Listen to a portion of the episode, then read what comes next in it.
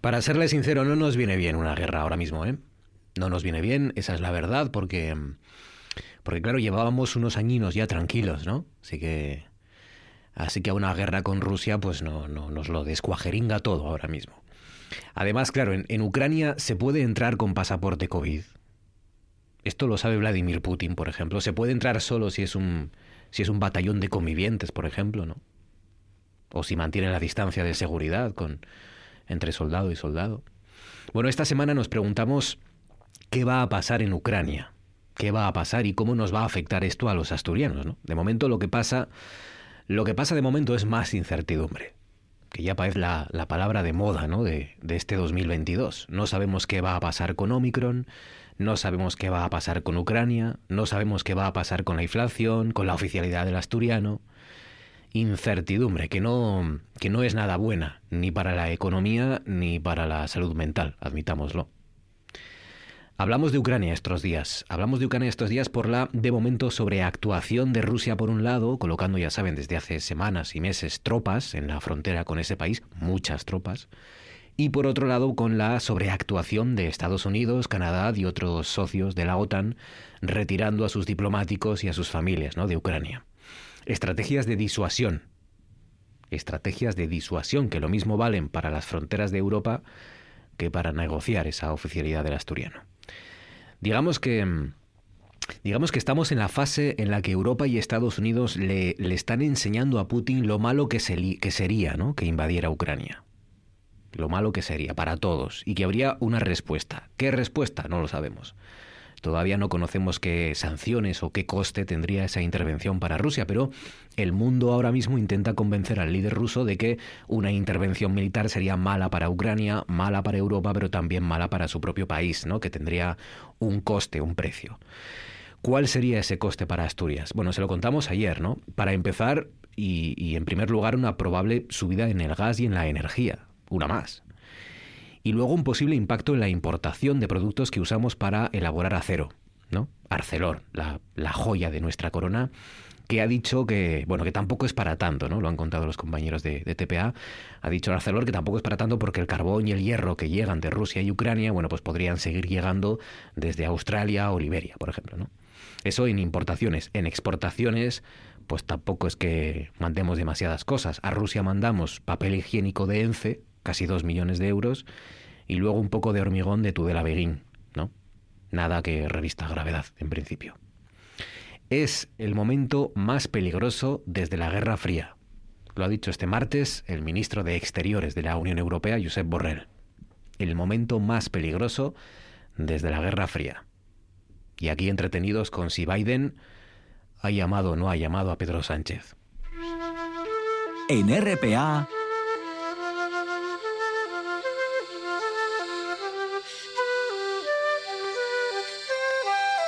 Noche tras noche.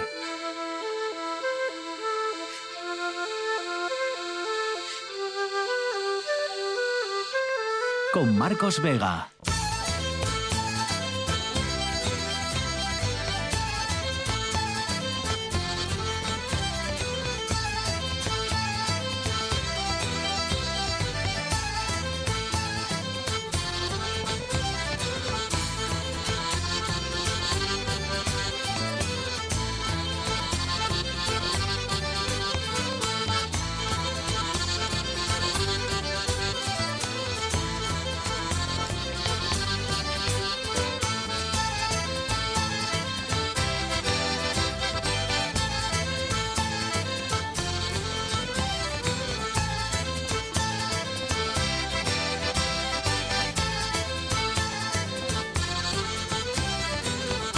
Buenas noches, bienvenidos al espectáculo de la radio. Nueva recomendación. A estas alturas de la película, la Comisión de Salud Pública rectifica y dice que vacunar una tercera vez, la dosis de refuerzo, justo después de haber pasado el COVID, ¿no? sin esperar al menos cinco meses, no es eficaz. En definitiva, que después de las dos primeras dosis, si uno se contagia con COVID, hay que esperar al menos cinco meses antes de ponerse el tercer pinchazo. El plazo ahora era de cuatro semanas. nada más. Pero ahora, como digo, Ministerio y comunidades autónomas cambian de criterio y fijan ese plazo en cinco meses. Bueno, cambian las estrategias, como ven, también en lo que a la pandemia se refiere y cambia la situación en Asturias. Empezamos ya a descender definitivamente la curva de contagios, pero, esto lo hemos visto más veces, la de fallecidos sigue todavía asustando. Seis personas muertas en las últimas 24 horas en Asturias. Todavía quedan días difíciles, pero como ven, ya estamos más cerca de dejar atrás esta ola.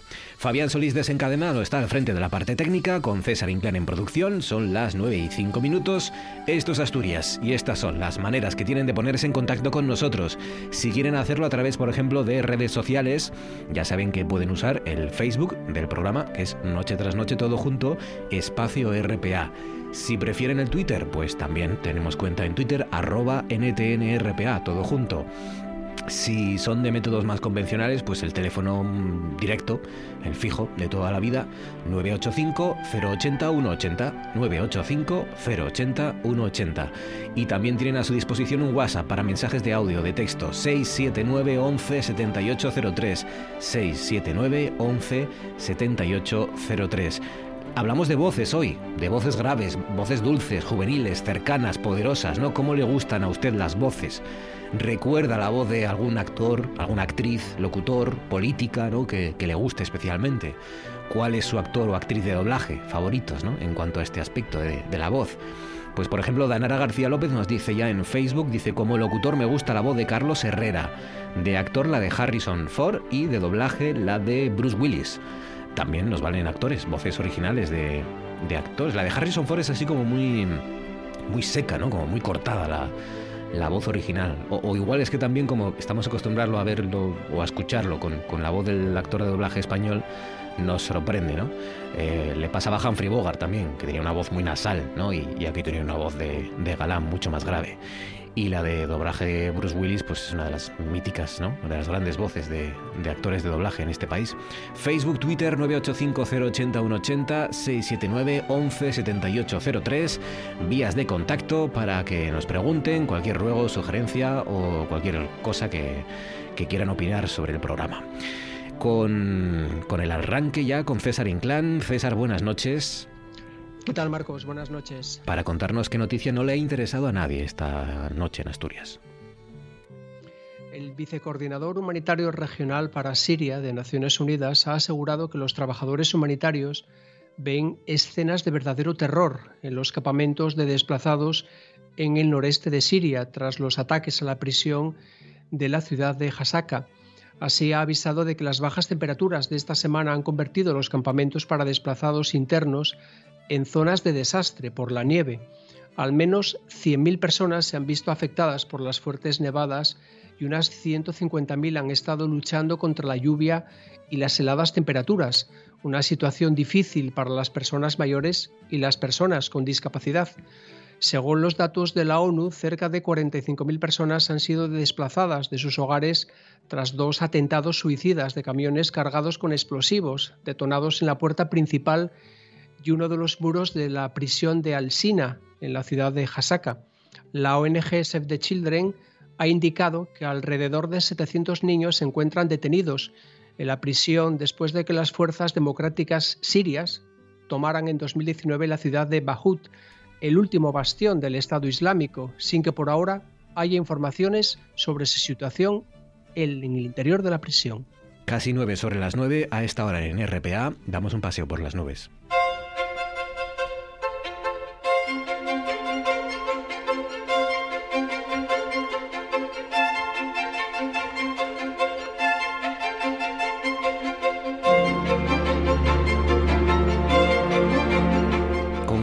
Apenas hay nubes para, para, sostenerse en el cielo estos días. Javier Martínez de Orueta, buenas noches. Orueta, ¿cómo estás? Hola Marcos, ¿qué tal? Muy buenas noches. Hace mucho frío, eso sí, ¿eh? Esto ya... Yo cambiaba a traer algunas puquiñinas de nubes, ¿no? Para estos días y que hiciera menos frío, pero bueno. Así está, así lo contamos. Enero va a ser un enero eh, de invierno castellano, fundamentalmente.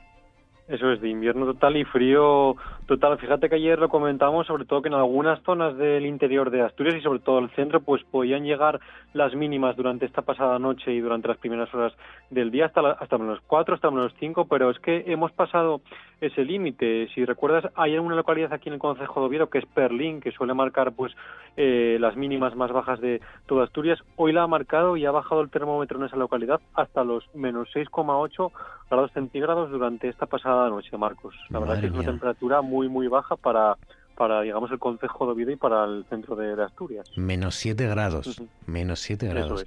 Hombre, yo tengo la sensación de que ya, eh, mm, puestos ya en, esas, en esos niveles ya de menos 5, menos 6, menos 7, yo creo que da, un poco igual, ¿no? Que sea menos 8 que menos 7 que menos 5, pero pero es verdad que está haciendo muchísimo frío en las madrugadas y en las, y en las noches. Este martes, ya saben, en Berlín, menos 6,8 grados bajo cero, o sea, 6,8 grados bajo cero, en la mínima en toda Asturias. Bueno, mañana miércoles, ¿qué nos espera? Pues mira, mañana miércoles estabas hablando de, de, las nubes y es que después de muchos días sin ver las nubes en el cielo de Asturias, algo que es característico también, digamos, de nuestra comunidad, siempre solemos tener nubes. Pues mira, de cara a mañana miércoles, las nubes van a ganar algo de terreno, sobre todo en zonas de la costa y del prelitoral, también incluso en el centro de Asturias. Aquí en Oviedo se podrán ver las nubes. En el resto de Asturias, pues los cielos van a estar totalmente despejados. Las temperaturas, como durante esta noche ya vamos a tener nubes, digamos que en esas zonas, pues digamos que las heladas solo se van a concentrar en zonas del interior de Asturias, del suroccidente y también zonas de la cordillera. Las máximas, sin apenas cambios, van a estar más o menos parecidas a las de hoy, en torno a las máximas más altas, 14, 15 grados como mucho, y luego en otros puntos de pues esas máximas por encima de, de los 10. Pero como decimos, de cada mañana, digamos, la novedad, entre comillas, y algo nuevo en comparación con estos días, que vamos a tener mayor presencia de las nubes, sobre todo en zonas de la costa y del prelitoral, Marcos. Eso mañana miércoles. El jueves, que nos trae rápidamente? El jueves, mira, dan un paso atrás las nubes y va a ser un día más o menos parecido a estos días atrás. Vamos a tener cielos totalmente despejados, las heladas otra vez van a hacer acto de presencia en zonas de costa e incluso las máximas subirán algo las temperaturas, uno o dos grados, sobre todo en zonas del suroccidente, Marcos. Pues esa es la, lo que nos espera durante las dos próximas jornadas, como mínimo, en los cielos de Asturias. Javier Martínez de Urueta, cuídate, amigo, gracias y hasta mañana. Un abrazo. Nos vamos a hacer una pregunta ahora, eh, una pregunta un poco marciana, pero, pero muy interesante, ¿no? ¿Cómo la lectura de la República de Platón puede cambiar la vida de un joven capitán español del siglo XII? La repito, si la lectura de la República de Platón, de la obra de Platón, puede cambiar o no la vida de un joven capitán español del siglo XII, y no de un capitán español cualquiera, sino nada más y nada menos que del capitán Trueno. Es lo que la pregunta que se ha hecho también el profesor de filosofía y escritor Juan Alonso, que acaba de, de publicar una obra que se titula Haz que gane el bueno, las aventuras del capitán Trueno y la República de Platón. Juan Alonso, buenas noches. Hola, ¿qué tal Marcos? Buenas noches. Está, está bien la, la, cuestión, ¿no? Eh, no sé si usas eh, a Platón para hablar del Capitán Trueno o al Capitán Trueno para hablar de Platón. Pues es una buena pregunta. Todavía no me la he sabido contestar a mí mismo. Yo creo que en el principio fue Capitán Trueno. Mm. Sí, en el principio. Y luego me encontré con Platón y, bueno, como dicen Faimino cansado, a mala hostia todo vuela, pues sí que, pues si, si nos empeñamos en, en, mezclar a Platón con el Capitán Trueno, pues, pues lo conseguimos. Claro, eh, al final la cuestión que recorres en el libro es que tienen los diez libros de la República de Platón en los que Sócrates dialoga con otros personajes acerca de qué es la justicia, que son capaces de, llevar al Capitán Trueno a, recorrer el mundo en busca de aventuras, ¿no? Porque el Capitán Trueno aprendió a amar la justicia también. Mm. Sí, algo debe tener, algo debe tener ese precioso, precioso diálogo de Platón, en el que en efecto Sócrates está discutiendo con otros discípulos acerca de, de qué es, de qué es la justicia, porque cuando, cuando el capitán Trueno lo lee, pues resulta que lo deja todo. Es decir, decide no vivir más de la sangre y sudor de los siervos, eh, el capitán es hijo de un, de un señor feudal, renuncia a sus derechos de sucesión en su hermano menor y sencillamente se va. Y hay una, una viñeta preciosa en, en una aventura del Capitán Trueno posterior, del año 82, que mm. se llama El adivino de los ojos muertos, en el que el capitán del trueno se va eh, ante la desolación de su padre y un fraile le reprocha al padre del capitán trueno y le dice eh, no debiste permitir que tu hijo leyera la República de Platón. No me digas. algo hay, sí, sí, algo hay en, ese libro que hizo que el capitán lo dejara todo, una vida cómoda que tenía, que tenía por delante, para viajar literalmente, literalmente por, por todo el mundo, por tierra, mar y aire, literalmente aire. Qué bueno. Oye, la obra que por cierto se la presentáis mañana a las 7 de la mm. tarde en la Escuela de Comercio de Gijón, eh, mm. con prólogo de, Javier Cuervo. Eh, la obra, ¿has pensado en, Juan, en, tus alumnos? ¿Has pensado en los amantes de los cómics del, del Capitán Trueno? Al escribirla has pensado en ellos también, ¿no? Claro, sí, muchísimo. De hecho, muchas ideas los alumnos las reconocerían cuando cuando las cuando las leen en el libro, porque surgen en surgen en clase con, con sus preguntas, con, con, las cosas que dicen, porque me obligan a, comparar a Platón con otras cosas y una, de ellas es, es, el Capitán Trueno. Entonces, viendo, al igual que, que cuando estamos en el, paso de peatones de, de Abbey Road, si, los, si las gafas de los Beatles no es nada, hmm. es simplemente un paso de peatones, ¿no? O cuando estamos en Ítaca, si las gafas de Homero no es nada, es una isla eh, no especialmente bella y pedregosa, las aventuras del Capitán Bueno, si las gafas de Platón son otra cosa. Pero con las gafas de Platón puestas empezamos a encontrar eh, otras sugerencias. Es como un capítulo de Los Simpson. Puede ser un capítulo divertidísimo o, o podemos encontrar referencias literarias, cinéfilas.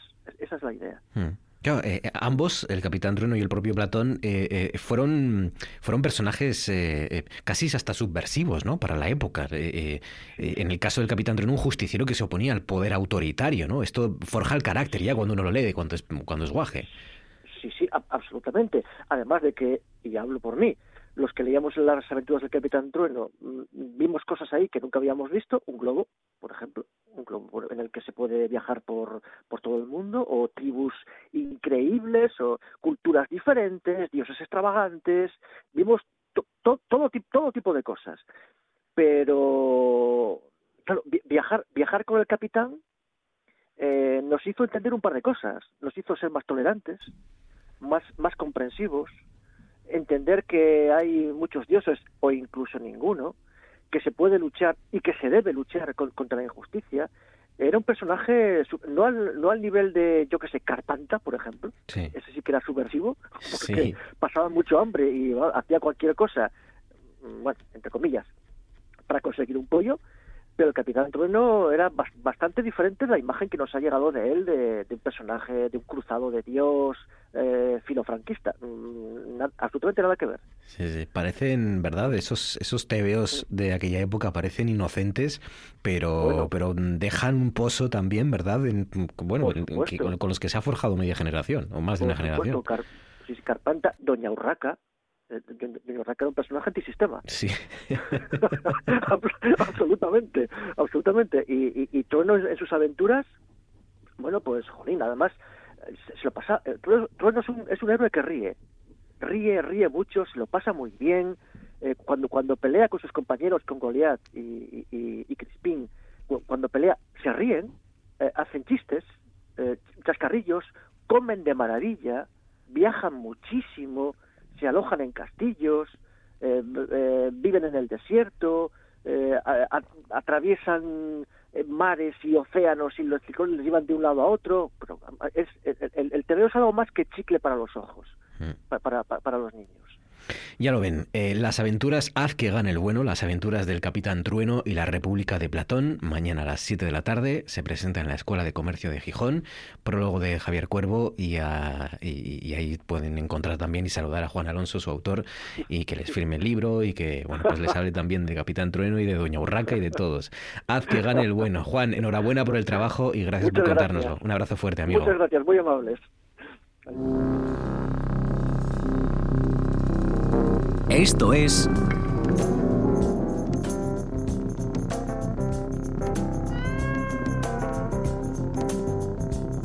Noche tras noche.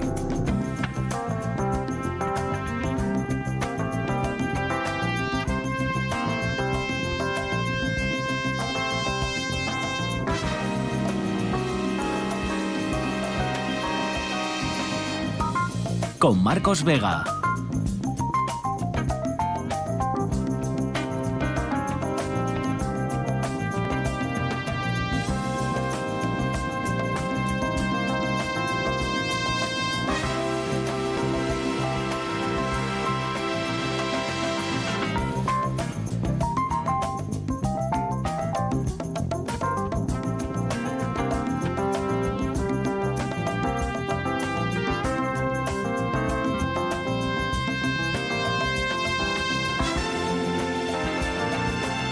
Casi 20 para llegar, o sea, casi 20 para llegar a ningún sitio, no, para, para sobre las 9 en este caso, casi 20 sobre las 9, para llegar a saludar a Guillermo López Cañal. Guillermo, buenas noches. Buenas noches, Marcos. ¿Cómo, estás, Guille? ¿Qué tal? ¿Tú leías a Pues, Carpanta y a No, Urraca y Doña Yo creo que no, yo soy más joven. No, espera, qué Yo asco, leía, ¿sabes cuáles me gustaban a mí mucho? Eh, 13 Rue del Percebe. Ah, bueno, bueno. Eh, sí, eh, fundamentalmente este. Y, y Zipizape también, bueno. Mm, Vale. 13 Sí, Rubel sí, Percebe. 13 Rubel Percebe salió una edición completa, integral, eh, la que, que las resumía todos, preciosa, hace como 6 o 7 años, una cosa así. ¿Ah, sí? Sí, sí, muy Ajá. bonita, muy bonita. Y, Bueno. y fíjate, bueno, y, y, eh, 13 Rubel Percebe que ha, eh, bueno, no sé si evolucionado o involucionado hacia, hacia mm, Aquí no hay quien viva y la que se Y todas estas series, claro. a lo tonto, a lo sí. tonto, llevamos 30 años con, con, con 13 No. Eh, Bueno, sí, Claro. con las series tantos no, pero el, pero el cómic, claro. Sí, Entre sí. el cómic y la serie, las series llevarán entre una y otra 20, ¿no? Más o Sí, menos. 20 de años por fácil. ahí. Deben Sí, sí, tener sí. 10 temporadas cada una. O sea que... Eh. Bueno, el desconcierto más desconcertante que nunca. Esta bueno, noche. prepárense, ¿eh? porque yo aquí esta noche vengo desde, desde el otro lado a, a hablar de música vanguardista de, después del siglo de la Segunda Guerra Mundial. ¿eh? Así que agárrense, abróchense los cinturones porque esta noche vamos a tener tormenta, como decía Bette Davis. ¿eh? En el- música, en el- música experimental, música de vanguardia. La gente ya superó los que sobrevivieron a la Segunda Guerra Mundial y ya dijeron es el momento de hacer cosas nuevas, de mandarlo todo a la porra, de empezar Sí. de cero. Pero fíjate que, que no es fácil ¿eh? escoger unos pocos ejemplos, ¿eh? porque hay, tan- hay tanto donde, donde escarbar y, y de qué hablar y, y cómo hablar, que es que esa es la cuestión, que a ver qué, qué llevo yo, qué llevo yo para, para Marcos, para que, a ver, no lo sé, me, me dio a mí quebraderos de cabeza, no te creas, ¿eh? No te creas. Bueno, oye, no todo va a ser que- disfrutar. Aquí también hay que currar y exigiros a los, a los colaboradores, hombre. Claro. No, no, por supuesto. Y, bueno, por eso que se, re- se requiere especial atención ¿eh? Sí. esta noche de- del, del público y de, y de ti también, No es por supuesto. sí, sí, no es fácil. No, espero, no espero menos. ¿eh? Venga. Así que vamos a ahora eh, hacernos una idea, pues eso, como digo, reducida de cómo sonaba eh, la música del siglo XX tras la Segunda Guerra Mundial. Y vamos a empezar a introducir, para abrir un poco boca y no asustar al público de repente, vamos a abrir con una de las obras, una de las incursiones en el jazz de uno de los compositores más importantes del siglo XX, que fue Igor Stravinsky, eh, con el inicio de este concierto Ebony, se llama. Esto es lo que sonaba en el Carnegie Hall de Nueva York a comienzos de 1946.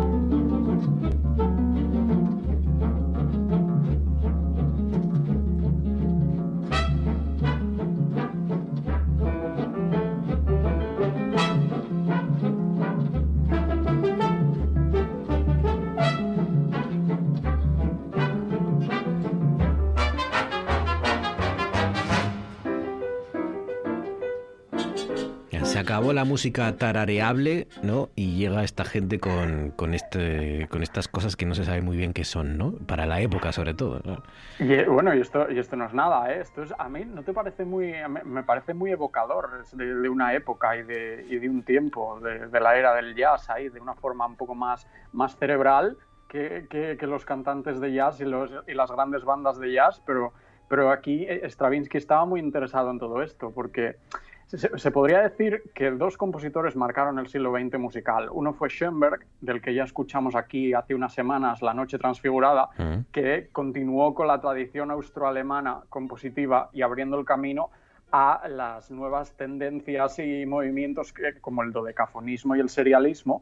Y otro gran compositor del siglo XX es Stravinsky, que, que- a quien escuchábamos ahora, que radicalizó la tradición a partir de cambios más revolucionarios, convirtiéndose en un verdadero cosmopolita con numerosos rasgos estilísticos propios. Y aquí en este concierto Ebony, que es ébano, eh, su interés por el jazz ya venía de atrás y lo compuso para una banda de jazz del músico Woody Herman, eh, que era muy polifacético.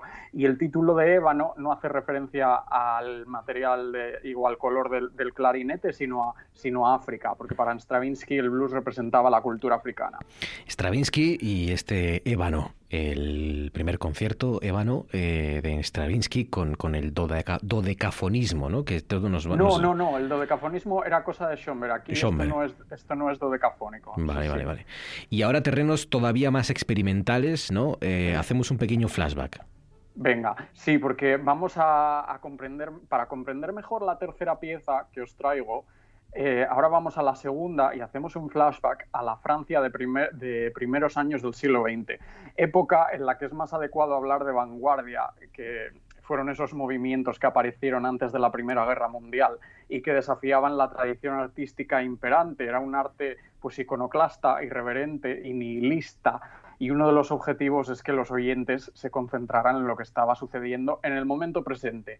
Y para ello, el francés eh, de aquella época más importante, uno de los más importantes, que fue Eric Satie, ideó una obra destinada a ser interpretada durante 18 horas seguidas. La misma pieza que vamos a escuchar ahora, como suena, durante 18 horas seguidas.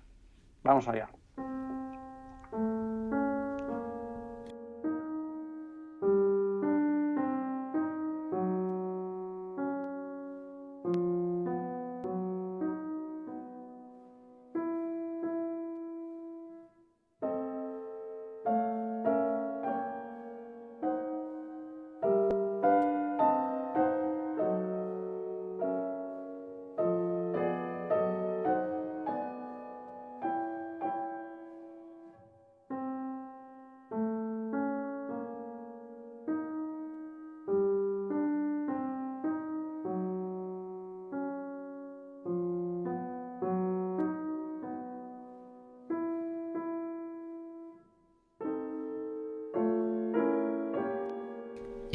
Durante 18 horas seguidas. Ojito, ¿eh? Vejaciones. Eh... Vejaciones. Qué barbaridad. Vexations. Tienes que proponer a, RPA que dejen esta pieza durante las próximas 18 horas. Sí, ¿tú crees que será buena idea eso? Eh, pues igual sí, ¿eh? Cosas, cosas más raras se han visto. Ah, ¿eh? seguro, seguro. Y peores también, ¿eh? También sí, peores sí. se han yo, visto. Creo que, yo creo que sí. Yo te conté que, te conté que yo estuve en la casa de Eric Satie.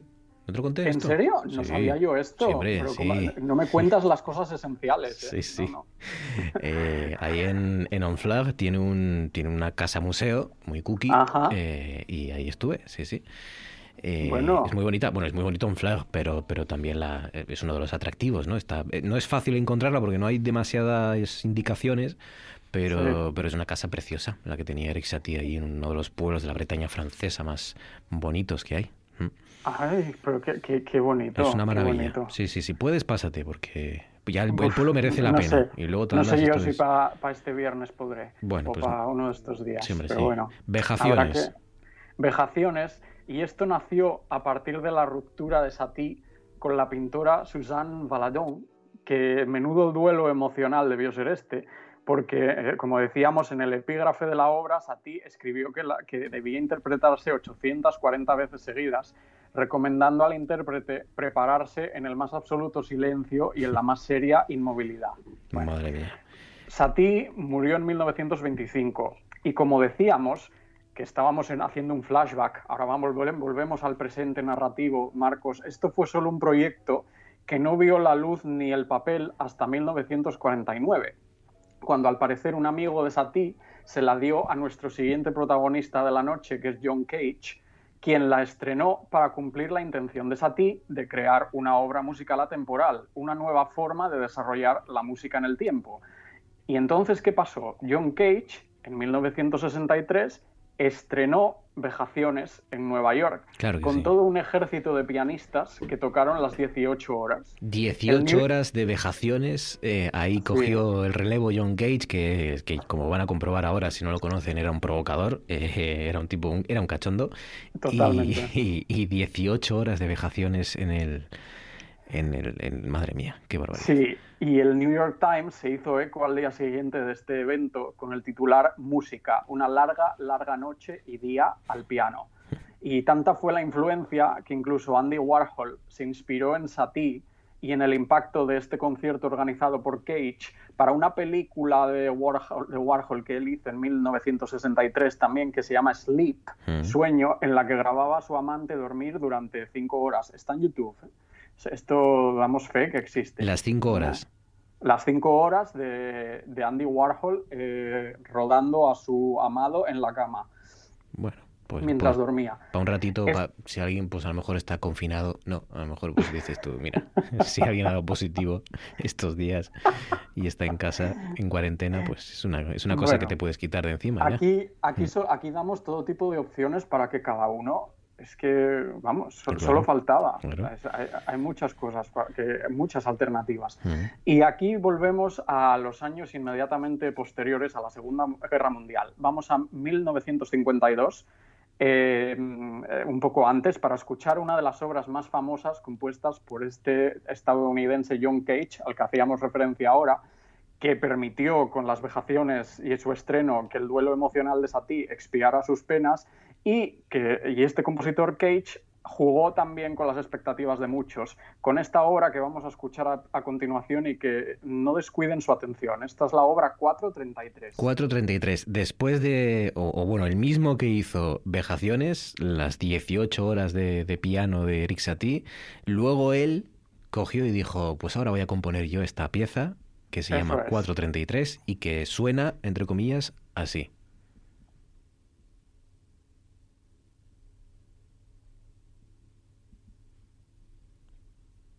No hay ningún problema en sus transistores.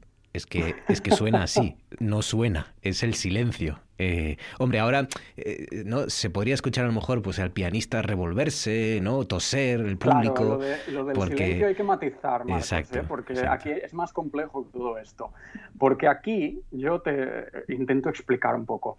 John Cage trató de reinventar la música desde sus fundamentos y redefinir el propio concepto de este arte de alguna manera. Él buscaba la extrema indeterminación.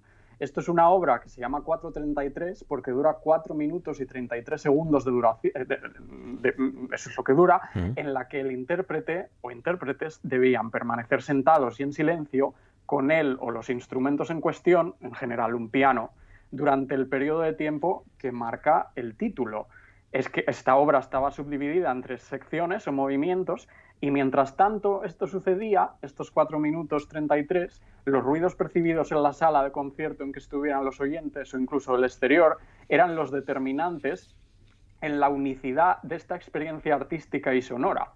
Entonces, el silencio no es más que la apertura al sonido del ambiente y por tanto no puede haber errores en una música así. Claro. Marcos, la, música es en el momento presente. Y para esto, John Cage estudiamos 14 años a tocar un instrumento musical. Claro para que venga John Cage y haga una obra celebérrima que se llame 433 y en la que y en la que no suene nada. Bueno, sí. ¿Tú la has visto en directo? Yo la he visto. La última vez fue en, en los premios Princesa. Eh, ¿En los premios Princesa? Sí, en los premios Princesa, en, en, la, fábrica de armas, una de las performances que hicieron con motivo del premio a, a Marina Abramovich fue ah. tocar eh, varias piezas, entre ellas el 433. Hicieron 433 con Marina Abramovich, no sabía esto. vaya, vaya. Sí, sí, tiene toda la, tiene toda la liturgia, ¿eh? No crean ustedes que llegue a coger este en silencio. Tiene toda la liturgia de la pianista que se sienta, coge el piano, levanta la tapa, pasa la, la, la hoja de la partitura y ahí está y hay alguna tos. Y, luego me hace mucha gracia, yo creo que alguna vez lo hemos hablado, me hace mucha gracia porque hay gente que esto lo, toma como algo eh, tremendamente elevado, ¿no? Y, y, como casi extasiada, ¿no? Como, pendiente de algo que no es más o, es sobre todo una provocación, no es, fundamentalmente.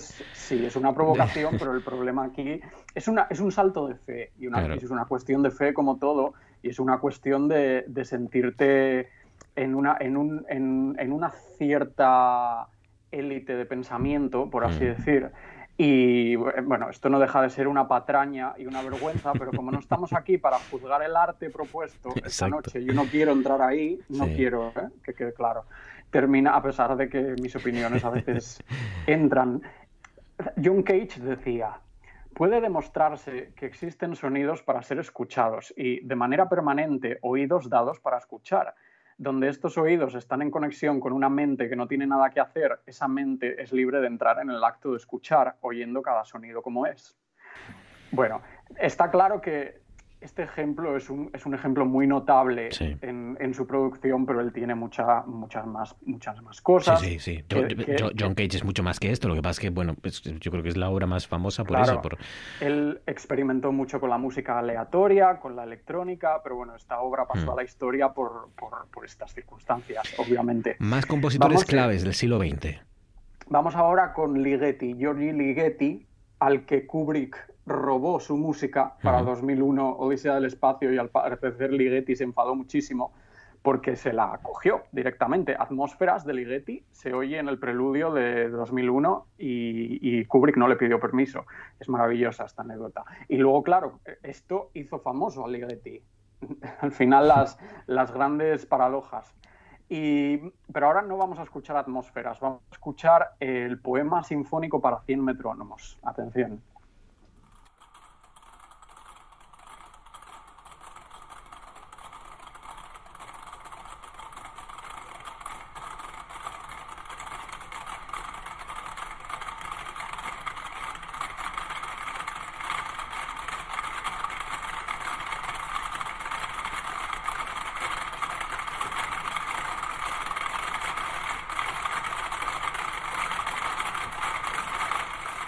Efectivamente el nombre no engaña, son 100 metrónomos sonando. Sí, son 100 metrónomos, de nuevo estamos en 1963, que fue el año del concierto de las vejaciones de, de Satie y que en Hungría paralelamente sucedía lo siguiente.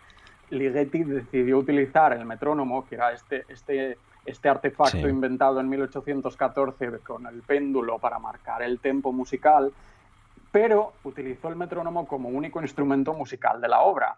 Eh, se, colocaron 100 metrónomos a distintas velocidades, 10 intérpretes los activan ante la esmerada indicación de Ligeti, abandonan la escena, dejan solos a los metrónomos a hacer su trabajo y 30 minutos después el público aplaude, estupefacto. Y esto eh, fue lo que ocurrió en el año 63 cuando Ligeti estrenó esto en, en, Holanda, en Holanda, dije Hungría, en hmm. Holanda. Se ve que el Fluxus y todas estas manifestaciones audiovisuales de los años 60 calaron también bien en, en Ligeti, no solo en, en, John Cage. Y la polémica estuvo servida porque la televisión holandesa canceló una emisión televisiva de la obra que estaba grabada, sustituyéndola por un partido de fútbol. Pues, y sí. Ligeti dijo, lo que me molesta hoy en día se encuentra por encima de todas las ideologías, todas las ideologías ya que son obstinadas e intolerantes hacia los demás. Y Poem Symphonique está dirigida sobre todo contra ellos, así que estoy en cierta medida orgulloso de que yo pudiera expresar crítica sin texto mm. alguno.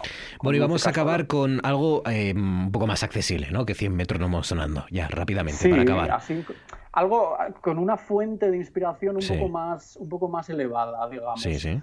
Eh, porque aquí hay un, otro compositor estadounidense, George Crumb, que todavía está vivo, compuso en 1970 un ciclo de canciones llamado Ancient Voices of Children, eh, voces antiguas de niños, mm. para el que musicalizó algunos poemas de Federico García Lorca.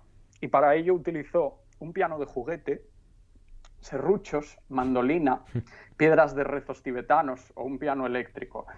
Y ahora vamos a escuchar, para terminar, el inicio de la segunda canción que utiliza un poema muy hermoso de Lorca que se, que se titula Gacela de la huida, que dice así. Me he perdido muchas veces por el mar, con el oído lleno de flores recién cortadas, con la lengua llena de amor y de agonía. Muchas veces me he perdido por el mar, como me pierdo en el corazón de algunos niños. thank you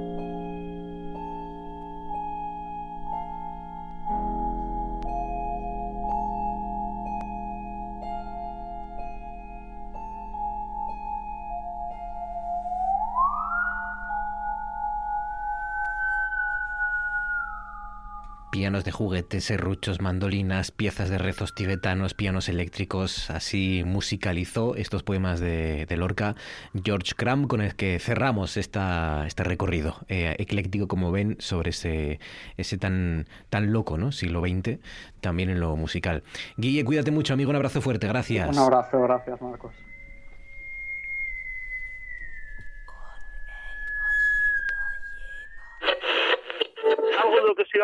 Durante muchísimos años.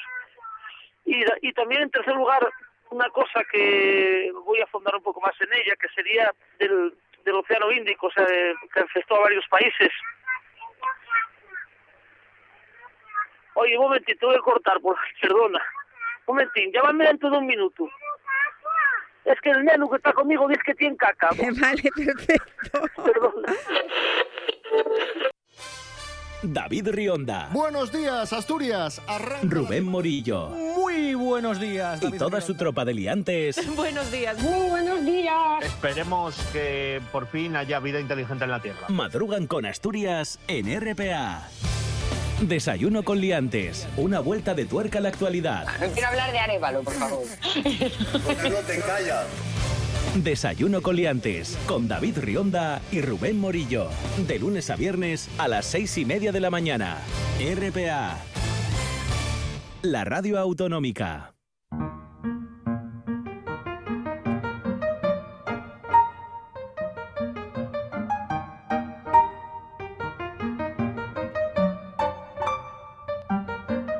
En Noche tras Noche, Pérez y Margolles.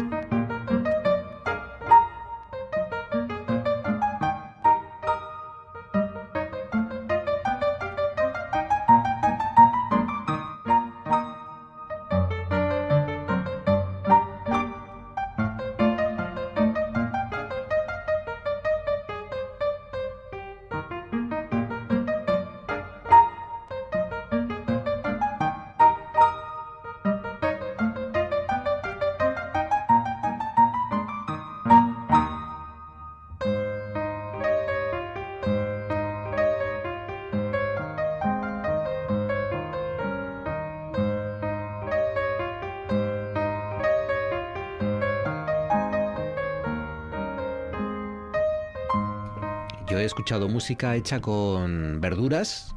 Hubo, hubo uno, no sé si fue aquí en España, sí que se dedicaba a hacer como flautas y eso de taladraba verduras, cogía una zanahoria, por ejemplo, un rábano, y, por ejemplo. y lo ponía, le ponía agujeritos y tocaba flauta y salía sonido de ahí. Te, estás equivocando, Marcos, no, no, eran instrumentos, eran cuadros. Había un señor que hacía cuadros. Eso también, eso también. ¿Cómo se llamaba este? Archimboldo. Eh, ¿Cómo? Archimboldo. Archimboldo, Archimboldo. sí, sí. Pero, el, que hacía, ese no era Paco Porras. No, no, no, no. ese, que hacía, ese leía el futuro con las verduras, ¿no? Sí. ¿Cuál, sí? Yo creo que sí, ¿no? Un sabio. Y el del pañuelo era el otro, el, de la, el del hacía música era el que le hacía la, la coreo. Leonardo Dantes. Leonardo Dantes. ¿Cómo pasamos de unos creadores a otros al final? ¿no? Archimboldo, Paco Porras, Somos Leonardo así. Dantes, Somos eh, así. Eric Satie, esto es Todo es maravilloso. cultura. Sin despeinarnos. Patri Pérez, buenas noches. Muy buenas noches. Arancha Margolles, buenas noches. Buenas noches. ¿Hace frío ahí, ahí fuera o Todo. ni broma? Mucho. Sí. Todo el Mucho. frío. Joder, qué barbaridad. Yo- yo- ¿En, ¿En Avilés hace más frío o menos que en Oviedo? En Avilés hace menos, pero yo tengo una frase que me encanta que es la sensación térmica. Oh, sí. Como yo soy una persona muy friolera, cuando no hace el frío, porque a lo mejor digo, ¿a qué frío? Y dice, "Ah, bueno, hay 10 grados, pero la sensación térmica Mm. es mayor. Entonces en Avilés tenemos la muletilla de la sensación térmica. Menos seis. co- ¿Y en Gijón cómo está la cosa? Muy frío. Sí. Mucho Muy frío. frío. Estamos al lado del mar, así que la cosa está fea. Menos Sí, 6,8, ¿eh? Hemos alcanzado en Oviedo. Yo creo que os Menos gano. 6,8. Os gano Madre hoy. mía. Os gano, sí. sí. Yo vi unos pingüinos con gabardina ya por la plaza de la catedral. Tremendo, tremendo. Bueno, estáis bien entonces, ¿no? Sí. Bien, la semana, todo bien. Enero. la- Estaríamos mejor a 23 grados en Canarias, La verdad es que pero, sí. pero bueno, lo llevamos.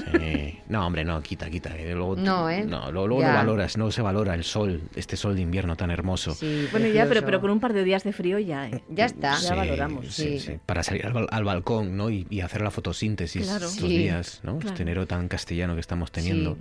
Mujeres en el balcón es el título de esta, de esta estampa que tengo yo aquí ahora con dos mujeres. Tiesas se quedarían las que mujeres, las mujeres en el balcón.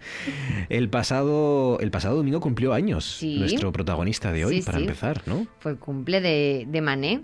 Mané. Mané. Que no Moné. No, por Está favor. Mané y Moné. Eso es, es Vale. importante, ¿eh? Claro, Si hay, si hay lago, y Moné. si hay agüina, Si y hay, agua- Moné. si hay agua, es Moné. Eso, si hay gente de parranda, Mané o Renoir. O Renoir. Aquí se abre si un- la gente de Parranda está feliz, Es Renoir. es Renoir. Si está Eso así es. más bien de resacona, Melan- melancolía bajona, Mané. es Mané. Eso es, esto lo estudiamos todos, nos dan está. créditos en la facultad. Y ya está. Claro, pero es muy importante hacer esta distinción, por favor. Que no Fa- Fabián llamen. añade que si a lo mejor están esperando en un muelle, son maná. Qué, ma- qué maravilloso. Bravo. Festival del humor esta Queremos, noche. queremos a Fabián. Este es el precio a pagar por Si todo lo que le palabra- Si tiene la palabra amor, es maná. Eso es. Y con la voz así como apretada. Sí. Hace mucho que no traigo maná. Has despertado a la bestia. Fabián. Es tu culpa, ¿eh, Fabián? Es tu culpa. Es muy importante desde aquí hacer un llamamiento y que la gente no llame eh, a Mané Moné. Por Sí. favor, son dos personas diferentes. Cada vez que hacéis esto muere un gatín y sufre una historiadora del arte. Entonces, una cosa es Mané y otra cosa es Moné. Mm, Hoy mm, vamos a hablar de mané Hoy con vamos a hablar A. de Mané con A. Hoy hablamos de Mané, concretamente de una pintura de Mané que versionará otro artista, ya veremos quién.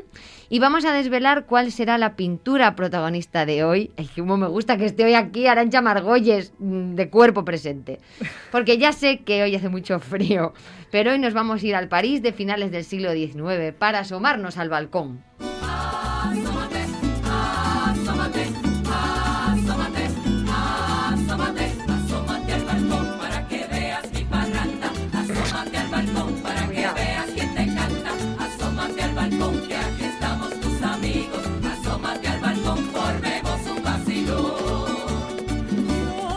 Vamos allá, cómo os gusta, ¿eh? Me- Qué maravilla. O sea, no me he levantado. Mover el cucu. No me he levantado porque tengo aquí un micrófono, pero esto me lo marcaba yo aquí un merengue que, vamos.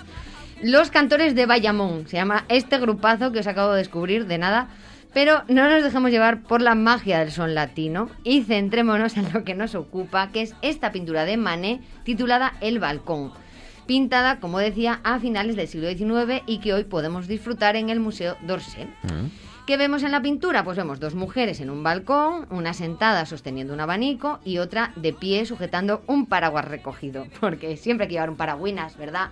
A mano. Junto a la mujer que está de pie aparece un señor, un hombre, y si nos fijamos al fondo, a la izquierda, ya dentro de esa estancia, hay otro hombre que parece que se asoma desde una habitación, pues, como a ver qué se cuece, ¿no? En ese balcón. Que, que- que no se sabe si es una cara, si es un trozo de hojalata. Si la gente amplía, amplía Sí. y mete ahí un buen zoom, se ve que es una cara. Y hay que, hay, que, hay que girar así la, ¿no? la- el ordenador para abajo para que le dé más luz. Hay que poner los ojos como cuando veías Canal Plus Sí. codificado. Igual. Y la mujer que aparece sentada no es cualquier mujer. No. Es nuestra queridísima Ver Morisot, esa gran pintora que posó para Manet en cuatro o cinco ocasiones, suficiente ya para que la patriarcal historia del arte le colgase el San Benito de musa de Manet, Madre cuando fue un artista que lo petó en el mercado artístico de su tiempo. Habíamos comentado en su momento que Bert y Manet se habían conocido en el Louvre porque como buenos outsiders, los impresionistas iban a buscar refugio en los pintores antiguos, Mm. que como ellos ya soltaban la pincelada, pues se sentían identificados, ¿no? Pues bien, no solo del Louvre vivía Manet, porque a que no sabéis a dónde fue a parar en 1865 en busca de arte,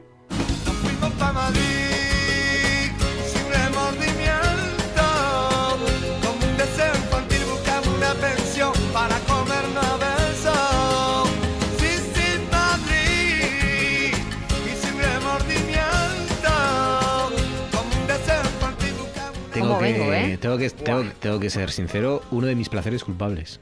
¿Sí? Hacía, ¿En hacía unos serio? 25 años que no escuchaba yo esta canción. Uno de mis placeres culpables. Le- Tengo que decir en mi defensa que me metieron a- eh, en, los ba- en los bares de charros de, de Salamanca.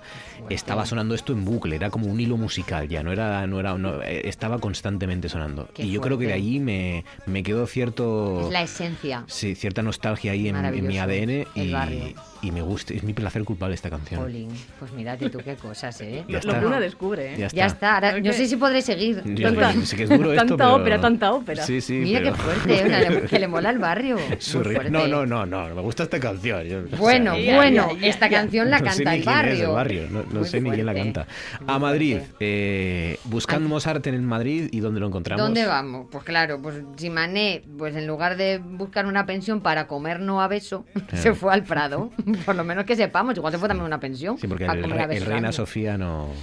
Paco, Ni, el- ni el Reina Sofía no. ni la Reina Sofía tampoco Pues estaban aquí vas a decir el Reina Sofía para comer no a beso. Digo, bueno, no. pues, pues depende, yo qué sé. No, no es el lugar. ¿eh? No, Yo creo que no. igual no procede. ¿Se, li- con la- ¿Se liga en los museos? Esto es un melón que igual Bueno. tenemos que abrir un día, ¿eh? Yo podría contaros muchas cosas. Uy, Uy, uy, uy. Sí. ¿Se liga en los museos? Se ligan los museos. ¿Se liga? Sí. ¿Tú? ¿Estás Yo- a favor del asunto? Hombre, yo siempre estoy a favor de ligar, pero. pero ligar en un museo me parece un poco difícil, Patri Pérez. A mí me parece Voy a difícil tener que sacarme la carrera de historia del arte, A finalmente. lo mejor es que los historiadores del arte llevamos como un letrerito, del, Claro. como los taxis, en los museos. A mí es que No, me parece sí. difícil, bueno, me parece difícil hasta en first dates ligar, pero, pero sí, me. Especialmente. Solo tienes que esforzarte un poquito y creer en la magia, Claro Marc. que sí, claro que sí. Bueno, ¿con qué se quedó Mané Pues de claro, su visita al Prado? ojo porque a lo mejor estáis, porque sois personas muy crédulas. ¿Por qué sé yo que Mané fue al Prado? Yo no estaba allí. Pues sabemos que Mané fue al Museo del Prado porque tenemos la firma de Mané registrada en el libro de visitas del museo en 1865. Esto Ojo, sería un documento mm, de Margolles. Qué bonito. Fíjate tú, Fue allí, dejó su 1865. firma diciendo, aquí estuvo. Mané, pintor. Cuidado Mm. ahí, ¿eh? Hay que decir la profesión. A ver por qué quieres entrar tú aquí a ver cuadros. Pero no comentó nada, no dijo qué guapo está el museo. No dijo nada, no, no, no, era simplemente documentación. ¿Con qué se quedó entonces? ¿Con cuál que le gustó más? Pues claro, ¿Lo pensad- sabemos esto? Claro, pues un artista interesado en la luz, pues empapó de los barrocos como Zurbarán, Murillo y por supuesto el que él consideraba el pintor de los pintores, Diego Velázquez. Pero más allá de la pintura barroca, se quedó con otro artista también admirador de Velázquez, que también como Manet fue un outsider de su tiempo, al que no pintar como se lo exigían las academias le trajo más de un disgusto, nuestro querido Francisco de Goya. Y unas obras de Goya tituladas Majas en el balcón, que Manet vería en las paredes del museo, son las obras que inspiran este balcón que estamos viendo hoy, que pinta solo Mm. tres años después de regresar a París. ¿Y él reconoce en algún momento que...? Sí. Sí, ¿no? Sí, sí, él Claro, habla de la asume. influencia de, Vale, vale, de vale. Goya y de las referencias que él vio en el Museo del. Prado. ¿Y, y qué dijo la crítica de, de la época del balcón de Mané? Pues a ver, la gente que esté mirando el cuadro dirá, pues no salen pechos ni salen nada, en principio tranquilito, todo bien, ¿no? ¿Verdad? En principio, bueno, se le ve un poco el cuello a la mujer de la derecha. Sí, pero yo creo Sí. que incluso para hasta los pa' ojos del siglo XIX No, es no, asumible. Ni, ni un tobillo por Claro, ahí, nada. dos mujeres nada. asomadas a un balcón junto a un caballero, así muy elegantes todas. Pues Manet debió pensar igual y dijo, "Ah, ¿qué leches? Yo voy a presentar esta pintura al Salón de París, que no tengo nada que perder, aquí no se me ha ido la mano, como con Olimpia, 1869. Claro, esas exposiciones las, organizaban las academias. ¿Y qué dijeron las academias al ver esta pintura?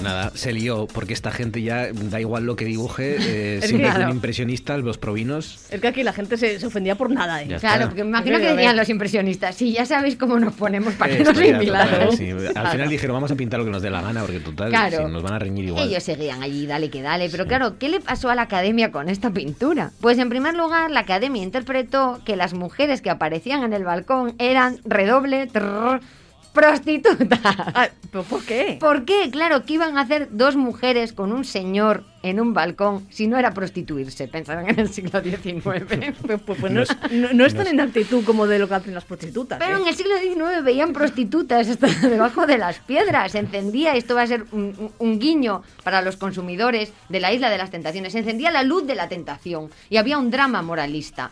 Y formalmente, ojo, tampoco gustó nada, por los tonos verdes que aparecen en las contraventanas y en las rejas del balcón, que resultaban, a juicio de la academia, tonos ácidos y nada agradables a la vista. Vaya. Vamos. Que no se come un colín, el pobre nuestro amigo Mané.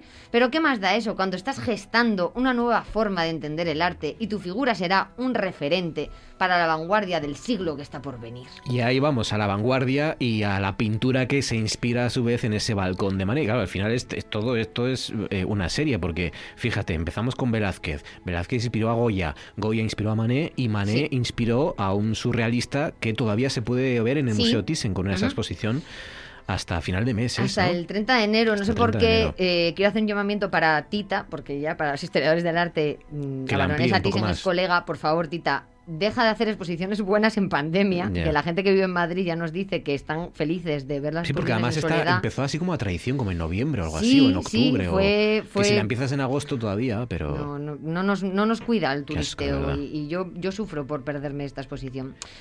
Todavía no he superado el drama de invitadas y vamos con Magritte. Bueno, pues el surrealista Magritte hizo una versión muy singular de esta pintura, El balcón de Manet, en 1949, tirando de ese humor negro que tanto gustaba al grupo surrealista, y convierte a los cuatro burgueses de la obra de Manet en cuatro ataúdes de madera que se ubican en el mismo marco, en el mismo balcón que los protas de la obra impresionista. ¿Tiene sentido que nos asomemos al balcón una vez muertos? Pues no. Pero eso es el surrealismo, jugar con las expectativas del espectador, con el sinsentido, con lo políticamente incorrecto. De hecho, con lo fina que tenemos la piel últimamente, qué bien nos vendría una cucharadita de surrealismo de vez en cuando para ver la vida con un poquito de perspectiva. René Magritte y su balcón, o inspirado a su vez en el balcón de Manet, del que hemos hablado esta noche, en los cuadros inspirados en otros cuadros. Mucha polémica con los impresionistas, que ahí donde iban ya montaban el escándalo.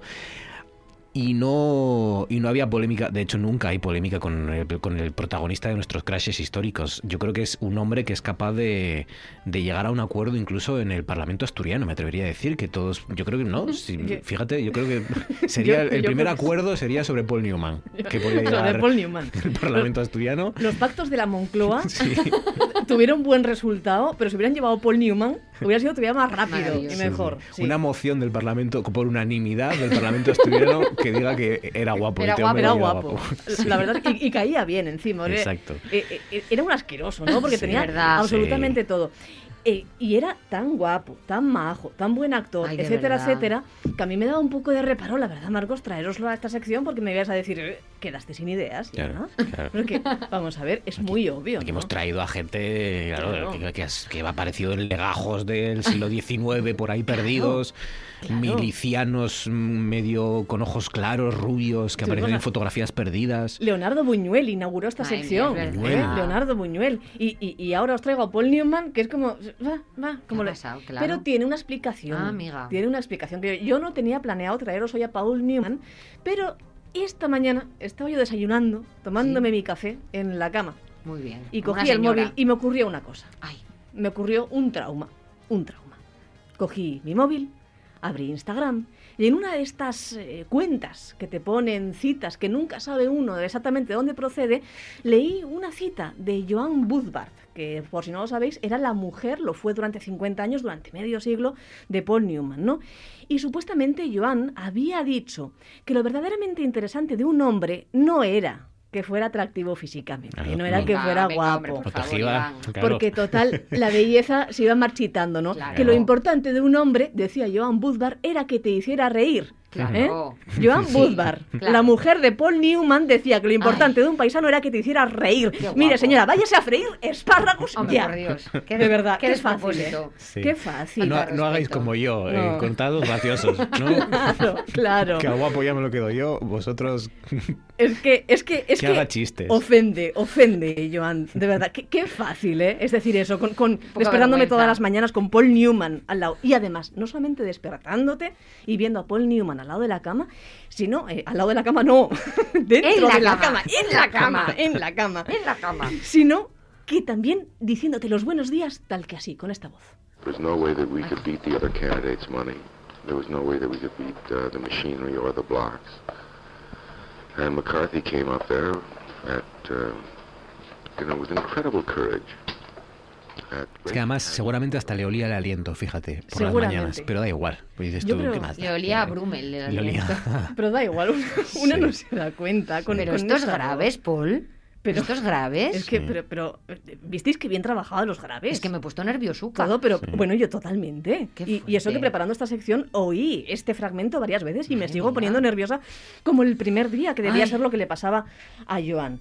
Bueno, todos evidentemente tenemos en la mente a Paul Newman, uno de los actores más guapos de la historia del cine, muy alto, medía casi metro ochenta, que para la época no estaba nada mal. Rubio, con los ojos No, y para ahora eh, tampoco, no ¿eh? azules. Eh, Vamos tampoco. a- ¿eh? Estamos ya con las medidas. Hemos Estamos con hurgado, hemos, hemos hurgado un poco, hemos hurgado ahí un La poco. es que, vamos. Claro, es que Marcos le coge pelusa a Paul Newman porque empezamos por la voz y claro, Claro. seguimos por la... Se- se no, ha puesto claro, no. tenso, se ha puesto No, tenso. no. La época, Es- la época. Jolín, yo que pensaba que esta iba a ser la sección más fácil de hacer de la historia y la sección más polémica. No, ¿eh? no, no, sí, sí, no puede Sí, ser. sí. Tiene que tener algo malo. Eso es tu Tiene objetivo, es malo. buscar algo malo en Paul Newman. Hay que buscar algo malo. Los ojos transparentes, el agujerín en el mentón, la caída de pestañas, la voz, que era, según Joan Booth, encima también te hacía reír todos los días. ¿Tendría algo malo Paul Newman? Tiene ¿A que tener Yo lo algo quiero malo. saber. ¿Le olerían las- los pies? Algo. ¿El sobaquillo? ¿El aliento? Yo qué sé, eh, alguna vez, no sé, eh, a- apostó por internet, alguna vez, eh, yo qué sé, dijo ni feminismo ni machismo, Eso, algo igualdad, eh, sí. algo, Claro. algo tiene que tener. Igual, Vamos a, vamos Se hurgaba la nariz en el semáforo. Sí. Bueno, mm, yo, yo voy a ir repasando un poco muy a grandes rasgos su biografía, porque evidentemente, pues eh, resumir ¿no? en apenas cinco minutos la biografía de un gran, au- de, de un gran actor, y además un, un gran actor que trabajó ¿no? prácticamente hasta el final de su vida, en 2008, no es cosa fácil, pero bueno, yo creo que en algún punto tiene que salir algo malo de Paul Newman. Bueno, empezamos por la, por la infancia, por el nacimiento de Paul Newman. Era hijo nieto de, inmigrantes. Eh, concretamente, su madre era eslovaca y su padre era estadounidense, pero húngaro y polaco de segunda generación, hijo de inmigrantes. Él nace Paul Newman, Paul Leonard Newman, nace en 1925. Claro, si hacéis el cálculo así un poco rápido, eh, veréis enseguida que al mi prove le tocó hacer la mili en plena época de la Segunda Guerra Mundial. Claro. Entre el 42 y el 43, él tiene eh, que ir a la, a la Segunda Guerra Mundial para cumplir el servicio militar. Ya es mala suerte. A la vuelta, bueno, pues parece que esta experiencia tampoco le traumatiza mucho, como si recordaréis, ¿no? Que le había traumatizado a, a Hemingway su Mm. estancia en la Primera Guerra Mundial. Y a la vuelta, pues le pica un poco el gusanillo de las artes escénicas. Empieza haciendo sus pinitos en interpretación en el teatro, aunque no es un actor muy de teatro, sino que se tira enseguida a las pantallas, ¿no? A la pequeña y a la gran pantalla. Empieza, o eso dicen todos sus biógrafos, de forma un poco torpe. Ah, aquí Ay, está, aquí está lo malo. Cuidado. Decían que no era tan bueno cuando empezaba, que las primeras producciones no habían sido tan buenas. Tuvo una primera película en la cual es protagonista. La primera película ya le dan el papel protagonista. Fíjate, claro. mm, Por, por vamos, debía, ser, simpático. debía ser malísimo, ¿eh? ¿Eh?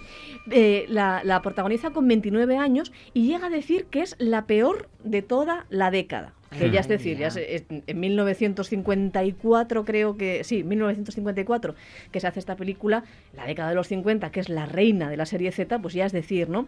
Sin embargo, no era, no era tan mala como, como él decía, era un poco humilde en ese sentido. Pocos actores pueden presumir de con treinta y pocos años haber casi debutado, casi casi, pocos años después de este primer film con Billy Wilder, eh, con él protagoniza Traidor en el infierno, o de haberse, y este es un dato muy curioso que también va a compaginar mucho con esa personalidad y con esas ideas también políticas y, y sociales, ¿no? Y solidarias, porque sí, amigos, también Madre era solidario, Paul mía. Newman, eh, eh, de haberse atrevido a protagonizar una película polémica como fue La gata sobre el tejado de Zinc, que hoy en día la vemos como uno de los grandes clásicos del cine, ¿no? Pero básicamente gira, hay que analizar simplemente un poco eh, cómo es ese argumento y ponernos en la mente de un dramaturgo de los años 50. Esta película gira en torno a los problemas que el personaje, interpretado por Paul Newman, tiene en la cama, en su relación matrimonial, pero sobre todo en la cama con la mismísima Elizabeth Taylor, la mujer más guapa de la década, la actriz más guapa de la década. Porque, amigos, el personaje de Paul Newman, Brick Pollitt, era homosexual. Claro. Y él se atreve a protagonizar ese papel de un homosexual en los años 50. eh, evidentemente no Cuando se dice. todavía no era un actor tan relevante como Claro. los- lo fue luego, ¿no? Todavía, Mm. de hecho, fue un papel que rechazaron otros actores más, más, eh, más famosos, pero que él se atreve a, a interpretar. Eh, Brick Pollitt era homosexual. Maggie, Maggie Pollitt, su mujer, lo sabía perfectamente, pero intentaba poco a poco redimirle y nada, no, no, no había forma.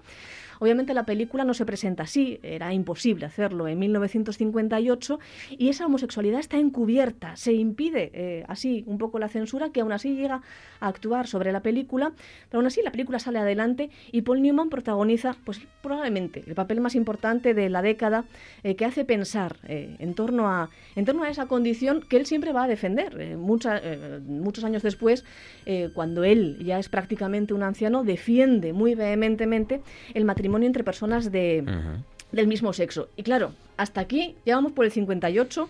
Ya este hombre está a punto de cumplir los 40 años y no hay No. nada malo. Y ha llevado uniforme, No, no, ¿eh? no que, es lo que hemos, hay- que lo hemos dejado pasar así. Este señor ha llevado uniforme. No es que no, sea, Sí. no haya nada malo, es que hay todo bueno, porque era un Es hombre todo bueno. comprometido, era un hombre que vino de la Segunda Guerra Mundial, que Sí. luchaba y peleaba por las- los derechos de los homosexuales. Buen actor. Buen actor. A que va a ser perfecto. Yo creo que voy a poner ya su foto en la mesita de noche, ¿eh? Totalmente. Yo no soy perfecto.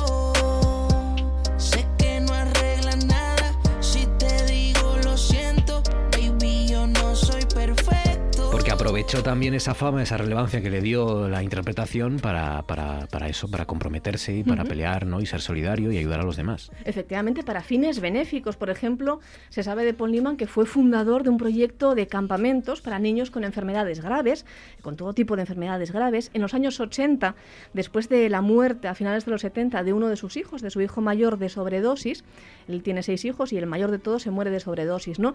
Y, y eso, bueno, pues es una cosa que le deja tan tocado que impulsa un centro, pone dinero y funda un centro para personas con drogadicciones, que es la gran pandemia de, de la década de los 80, ¿no? Se, se adelanta a ella e intenta ayudar también. Una cosa, por cierto, en la cual va a estar mano a mano con Maggie Pollitt, ¿verdad? Su compañera en La gata sobre el tejado de zinc, gran defensora también, tanto de... de- tan de- a- que- quiero decir, que, que apoyaba a las personas con drogadicciones y también de gran defensora de, de la homosexualidad. Fue ecologista, Paul Newman. Luchó a favor del desarme, él que había vivido la guerra de primera mano y otras tantas cosas mal, eh, más. Eh, de hecho, uno de los rasgos más destacados de su personalidad es el único por el cual va a ser criticado en su Ojo, época. aquí estamos. Ay, Sí. Hubo un rasgo uy, que todo el mundo criticaba de Paul Newman. Mucho. uy. Que era fiel. Venga, hombre, por Bueno, favor, es que hasta luego. qué O sea, asco. yo no puedo. De- de Qué asco, una persona fiel, qué asco, de verdad. Era fiel. Qué Y, y Qué mira, gentuza. mira que debía ser difícil ser fiel siendo Paul Newman. Qué asco, de verdad. Lo veo complicado. O eso se dijo hasta hace poco. ¿no? Cuidado, cuidado ahí.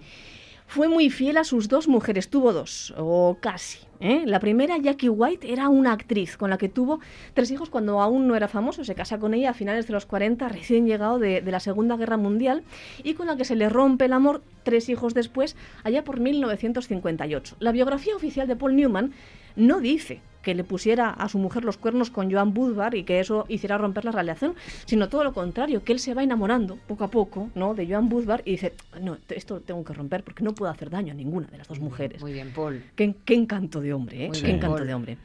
Hoy en día es difícil ¿no? encontrar en los medios eh, más básicos eh, esta historia, porque qué sorpresa, Patri Pérez, Ay. eh, qué sorpresa que la Wikipedia sobre Paul Newman no incluye absolutamente nada más que un par de frases sueltas acerca de su matrimonio y con, eh, y con la Budvar, que era la, la famosa, ¿no? Sin embargo, en el de Joan hay hasta una sección especial sobre su relación con Paul Newman, una cosa que es bastante irónica si tenemos en cuenta que en el momento en el que se conocen, a finales de los 50, ella era más famosa que él.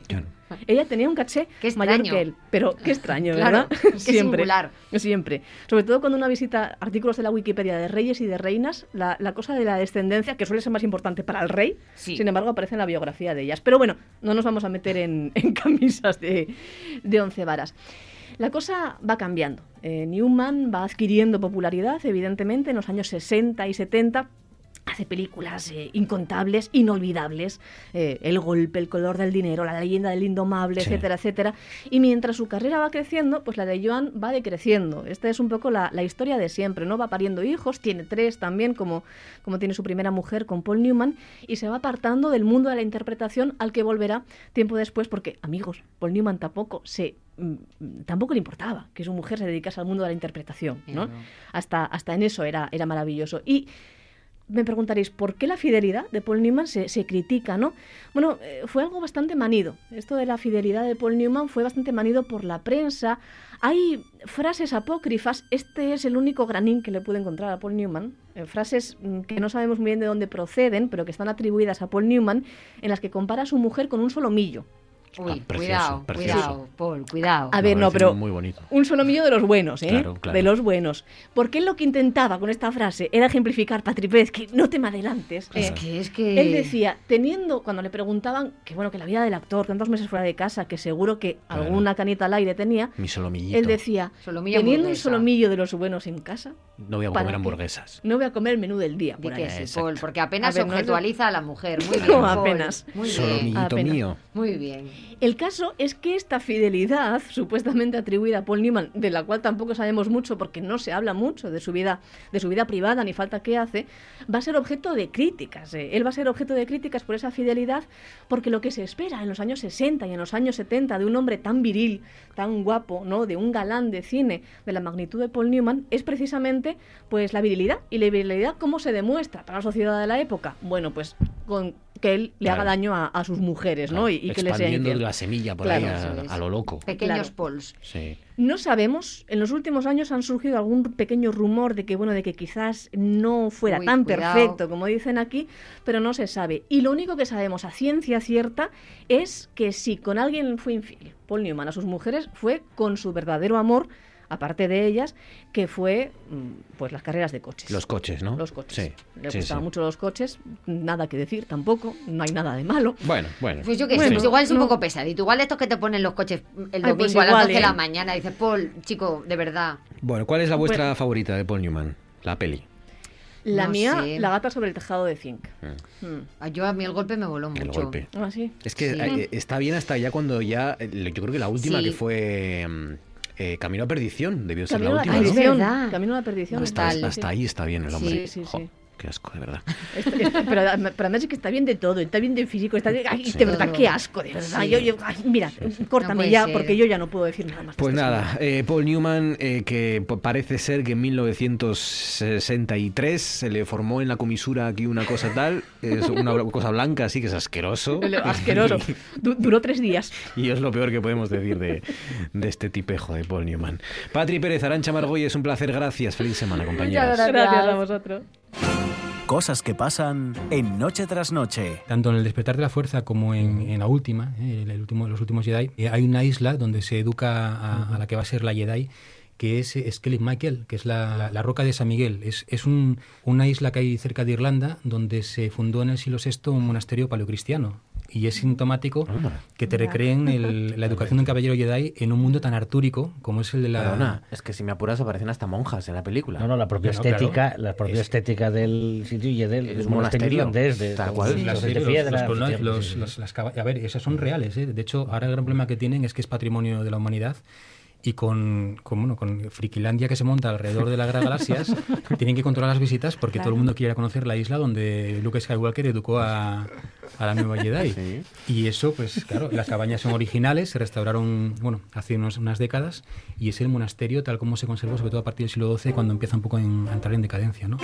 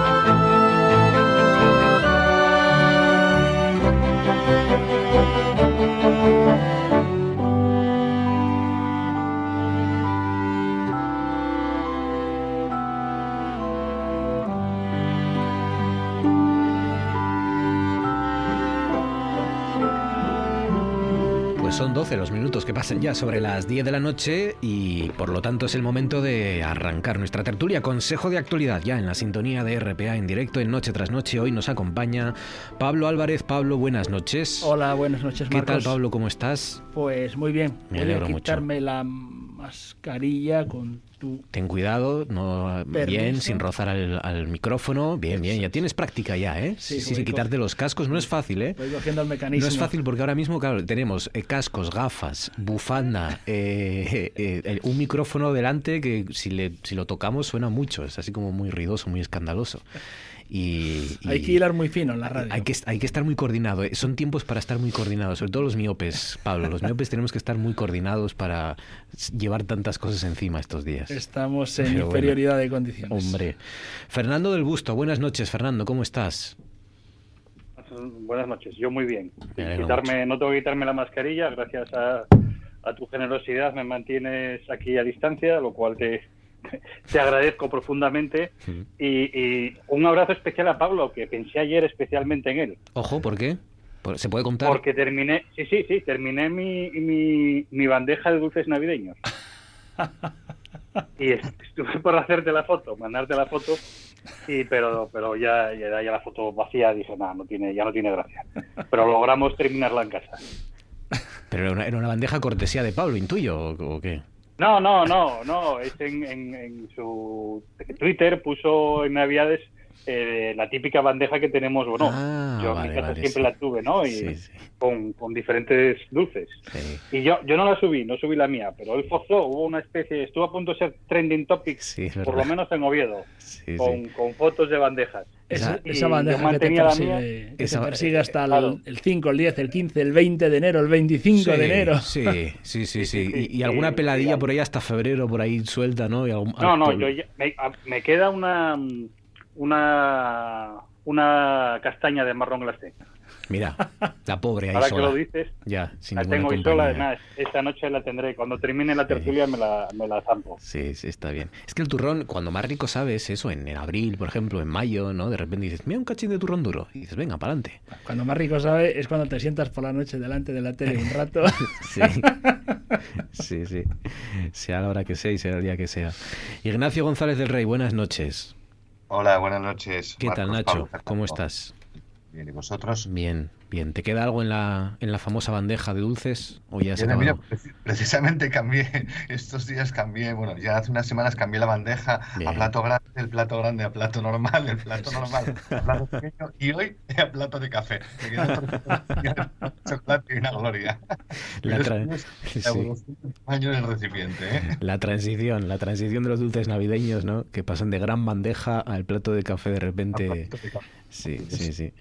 Qué bueno. Venga, contadme cosas que os han llamado la atención. Pablo, empezamos por ti. ¿Qué sugieres? ¿Qué propones? ¿Cuál es tu asunto de esta noche? Bueno, pues un, un efeméride en la que he estado trabajando hoy, que mañana saldrá reflejada en, el- en la Nueva España, es el centenario del, el centenario del primer tratamiento con insulina.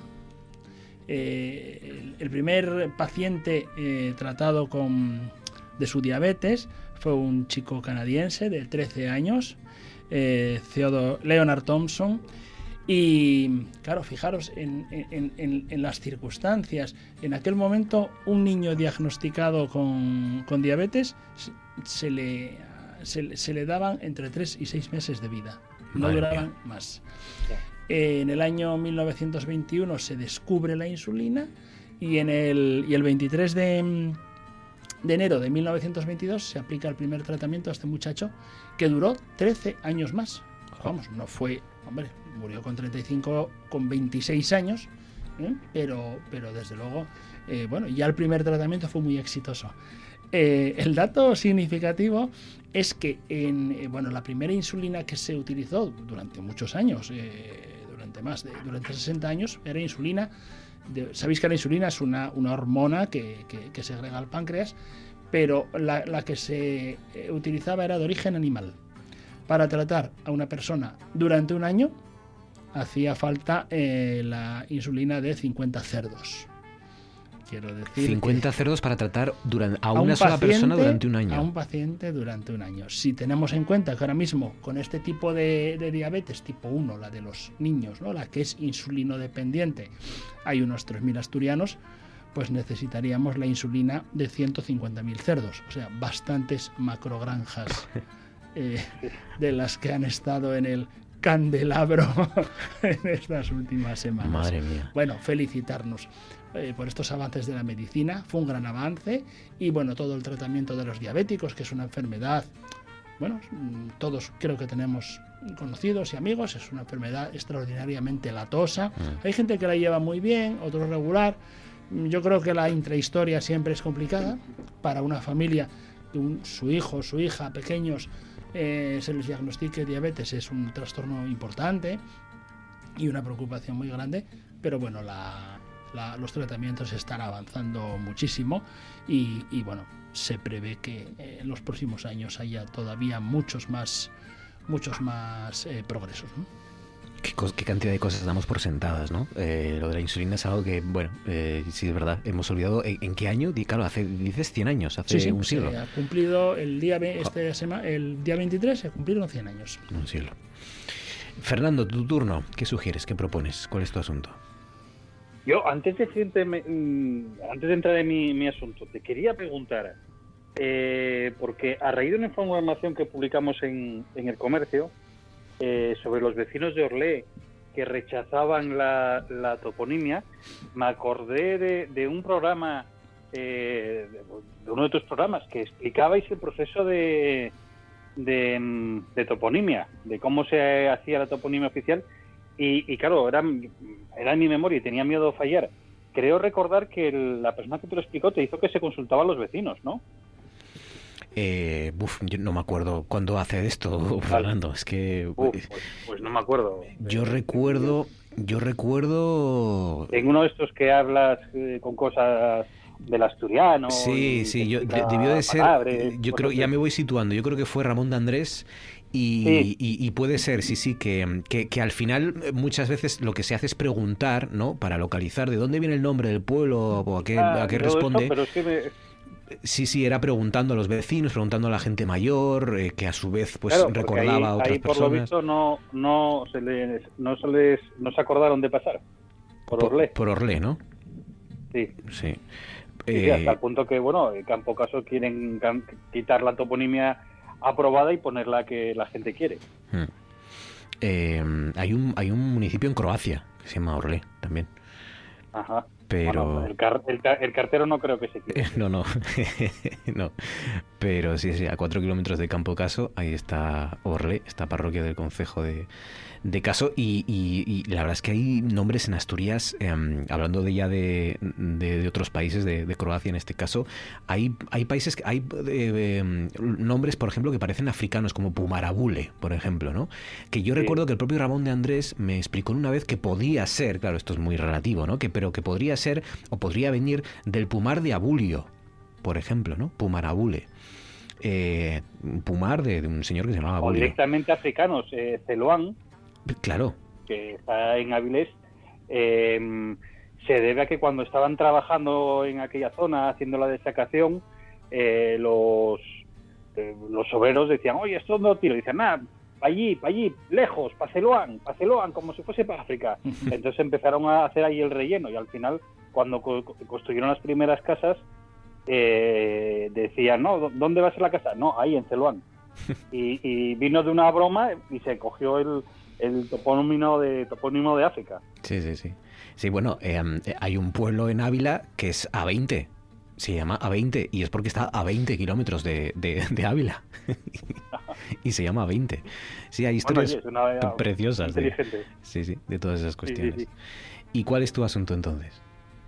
Es una noticia que, que leí hoy en, en La Voz de Avilés, eh, que estaba el, el puerto, la autoridad portuaria, estaba adecentando eh, en la margen derecha, al lado de los muelle- muelle- muelles de Valliniello, eh, nuevas zonas para, para las, que las empresas que hacen grandes est- estructuras metálicas tengan espacios para trabajar y que no estén pegadas al, al puerto.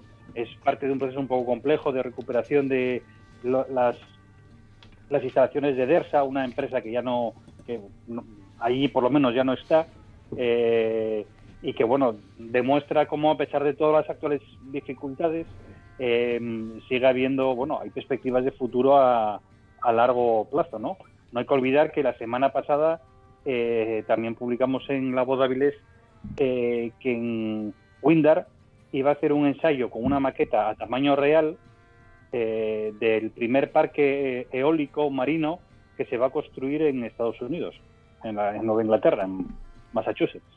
Eh, va, incluso vino un barco espectacular, el Viking Legend, creo, creo. Igual el, el nombre del barco igual eh, Viking fijo, Legend igual tengo tengo dudas Sí. para ver cómo se iban a poder eh, colocar los pilotes de transición del, del de lo que es la torre del eólico al, al fondo marino. Pues iban a hacer una maqueta, hicieron una maqueta y iban a, a trabajar con ella a ver si va todo bien o no, bueno, para luego eh, poder corregir los, los, los fallos en la que- si, si hubiese fallos en el diseño.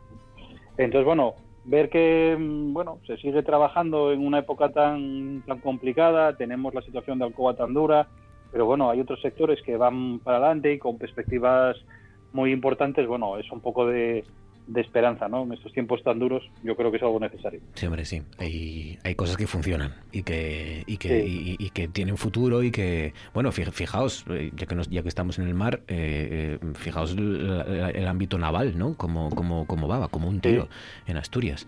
Eh, algo, algo que mira que nos que, que tuvimos quebraderos de cabeza, ¿eh? Con, con los astilleros y que, y que, bueno, se quedó mucha gente por el camino y ahora fijaos que, que va muy bien, muy bien, ¿no? Y, Sí, sí, sí, sí. y con un futuro por delante también muy, muy ilusionante, o sea que... Sí, sí, hay cosas que funcionan, claro que sí. Y, y hay confianza también. Se puede confiar en el futuro de esta región en, en determinados ámbitos. Nacho, ¿qué te ha llamado a ti la atención? ¿Qué sugieres? ¿Qué propones?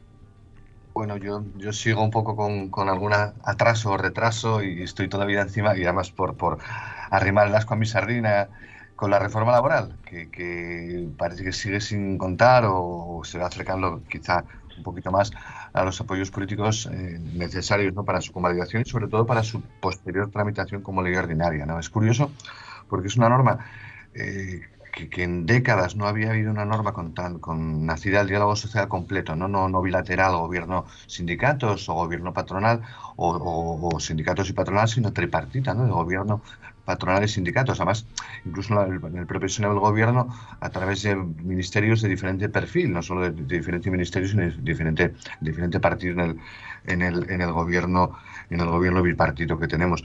Y es curioso que no encuentre luego, ese, que no se proyecte ese, ese consenso tan difícil entre, fundamentalmente, entre patronales y sindicatos, que no se refleje en los partidos políticos, ¿no? que los partidos de derecha o liberales no apoyen lo que ha apoyado la- las, las organizaciones patronales, que los partidos de izquierda no apoyen lo que han apoyado los sindicatos mayoritarios y, y bueno, y que los nacionalistas sigan empeñados en una cosa tan, tan matiza- matizada y matizable como es la, la- la- la- el cierto protagonismo más bien formal que otra cosa de los convenios colectivos de ámbito autonómico, que dicho sea de paso, en España tiene una incidencia menor. En España tienen una incidencia mucho mayor todavía hoy los convenios provinciales que los convenios autonómicos.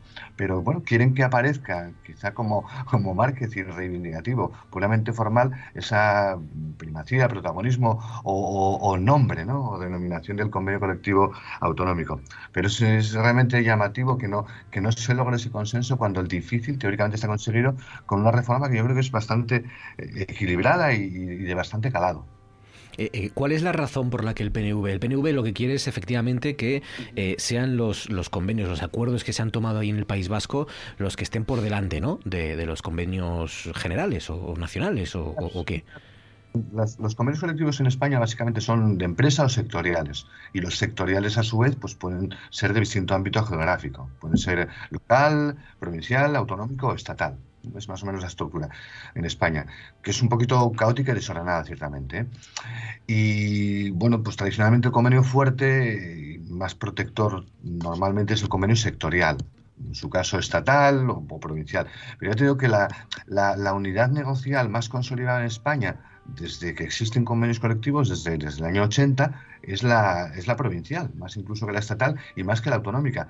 Y, y yo creo que les- no sé, el interés específico que pueda tener algunos pa- partidos nacionalistas es más nominal que otra cosa, es, es, es aparecer, que aparezca la denominación de convenio autonómico eh, como eh, preferente o, o- o- o- o equiparado incluso, ¿eh? ni siquiera como preferente al, al estatal. Pero en la práctica negocial real ese fenómeno no, no, no se reivindica, porque de hecho se puede hacer y, y no es tan, tan relevante el convenio autonómico que, que existe y es importante, ¿eh? pero tienen bastante más importancia en, en, número de convenios y en número de trabajadores afectados por los convenios el estatal y el provincial en España. Sí, sí, es, y, sí. Marcos, ¿le puedo hacer una pregunta Claro, a, a Nacho? claro. Aprovechando que es mi, mi primera tertulia con él, creo. Ujú, sí.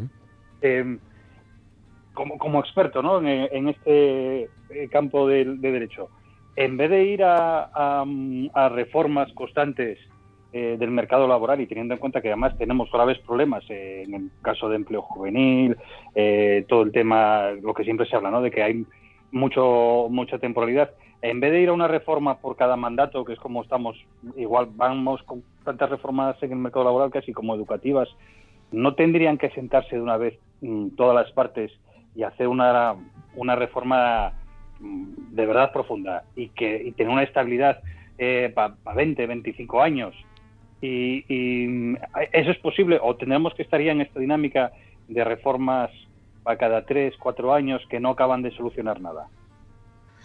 Hombre, a ver, lo deseable por, por, bueno, por la relevancia social y económica ¿no? de la, de la, de, del objeto de regulación, ¿no? del trabajo, del mercado de trabajo, lo deseable sí serían reformas más consensuadas. ¿no? Aquí yo creo que la, la, la lo que se debería primar, y en esta en particular se ha hecho, ¿no? es que, nazcan o, o, o, participen de manera especialmente protagonista los interlocutores sociales, que son los, los principales destinatarios y aplicadores de, las reformas. Entonces, yo creo que una, una, cualquier reforma laboral debería intentar, sobre todas las cosas, eh, la participación, el diálogo y el consenso de los grandes interlocutores sociales de España. Y con eso sí garantizas una reforma más estable y de más, de más fácil cumplimiento porque los gestores la han aceptado, no han aceptado previamente lo que luego se les va, se les va a aplicar. Reformas muy estables no es fácil, ¿no? porque el, el mercado de trabajo y la legislación laboral está sometida a factores muy, muy variables y muy contingentes con frecuencia. Y en los últimos años pues lo estamos viendo desde la crisis de 2008 hasta la crisis COVID. ¿no? Entonces sí necesita con frecuencia respuestas a veces coyunturales y a veces más estructurales, pero en los marcos no pueden ser de 25 años. Es muy difícil yeah. en, un, en, una materia tan, tan cambiante. Pero sí que sería deseable los grandes consensos surgidos de los interlocutores sociales, aunque sea en su caso con el estímulo, evidentemente, de los, de los gobiernos. De los gobiernos uh -huh. Sí, sí, sí. sí, que es verdad que llevábamos bastantes años sin reforma fuerte, ¿no? La última reforma fuerte fue la de 2012-2013. Después hubo reformas menores, pero, pero potentes. Yo creo que la última había sido, había sido esa. Y otra pregunta, pues, es que yo debía advertirte, Nacho, de que ibas a estar hoy con tres periodistas en la tertulia eh, para Miedo. someterte al interrogatorio. Otra cuestión, eh, porque yo me ha parecido leer hace ya algunas semanas, eh, creo que era creo que a comisiones, no recuerdo si era UGT o comisiones, pero uno de los dos sindicatos decir que eh, esta era la reforma, pero que luego se a, también se iba a negociar aparte, digamos, el precio del coste del despido que no, que no iba por aquí, sino que luego se iba a, seguir debatiendo el coste del despido. ¿Eso se puede o no? ¿O aquí va todo también, el coste del despido incluido? ¿O, o no? ¿Luego se puede, digamos, abrir otro melón más adelante con el coste del despido? No, se podría abrir. A ver, yo, yo tengo la impresión de que el coste del despido fue el precio eh, que hubo que pagar a, la, a, las patronales, a las organizaciones empresariales, para que asumieran pues la, la restricción de la contratación temporal la supresión del contrato de obra y la restricción de la contratación temporal. Las dos cosas probablemente no las hubieran asumido, no hubieran llegado a un acuerdo con ellos. Eso por una parte. Y por otra, el retocar el, el coste de despido, que quizá fue una de las reformas más, más duras para los trabajadores del, de la reforma de 2012, porque la, la redujo muy significativamente, ¿no? Se, se suprimieron los salarios de tramitación, casi para todos los supuestos, no para todos, que son los salarios que se generan desde la fecha de despido hasta la fecha que declara el despido improcedente o nulo, que pueden ser varios meses, eso por una parte, y los contratos de corta duración eran cuantías elevadas.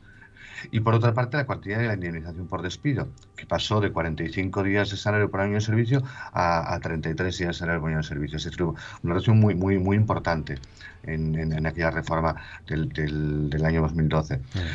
Y eso los sindicatos, evidentemente, quieren volver atrás, pero la, la, patronal, evidentemente, no va a querer. Y por otra parte, también chocaríamos con, con la Unión Europea La Unión Europea probablemente tampoco, tampoco aceptará esa medida, porque la Unión Europea siempre ha tachado al mercado de trabajo español como un mercado muy rígido, por una parte, y por otra muy temporal. La temporalidad sí se toca intensamente en esta reforma. Yo creo que puede contribuir de manera efectiva a mejorar nuestras tasas de temporalidad.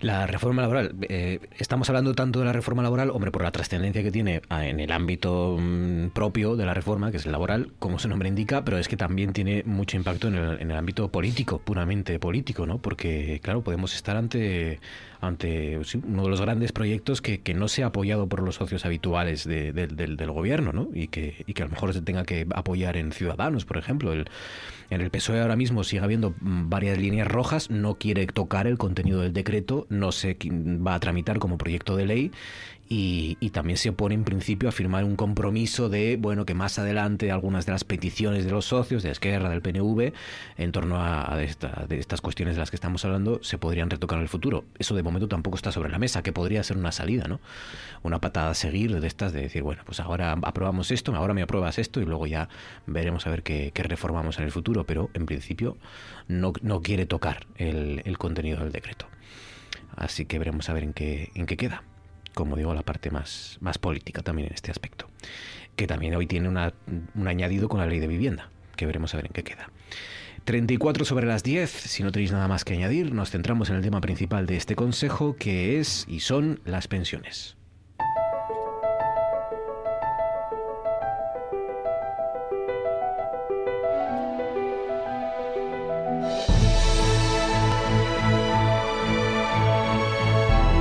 Esto es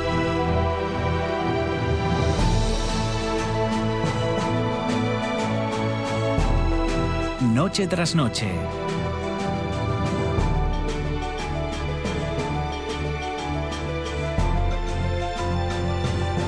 Con Marcos Vega.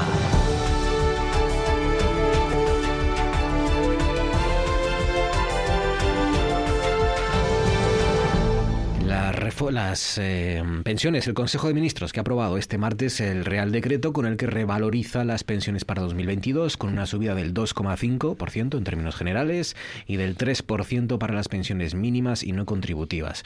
Bueno, eh, José Luis Escriba ha dicho en rueda de prensa, ha explicado que asimismo han aprobado el abono a los pensionistas de la, de la paga, la paguilla, esta compensatoria por la menor subida de las pensiones en 2021, un 0,9% respecto a la inflación media anual.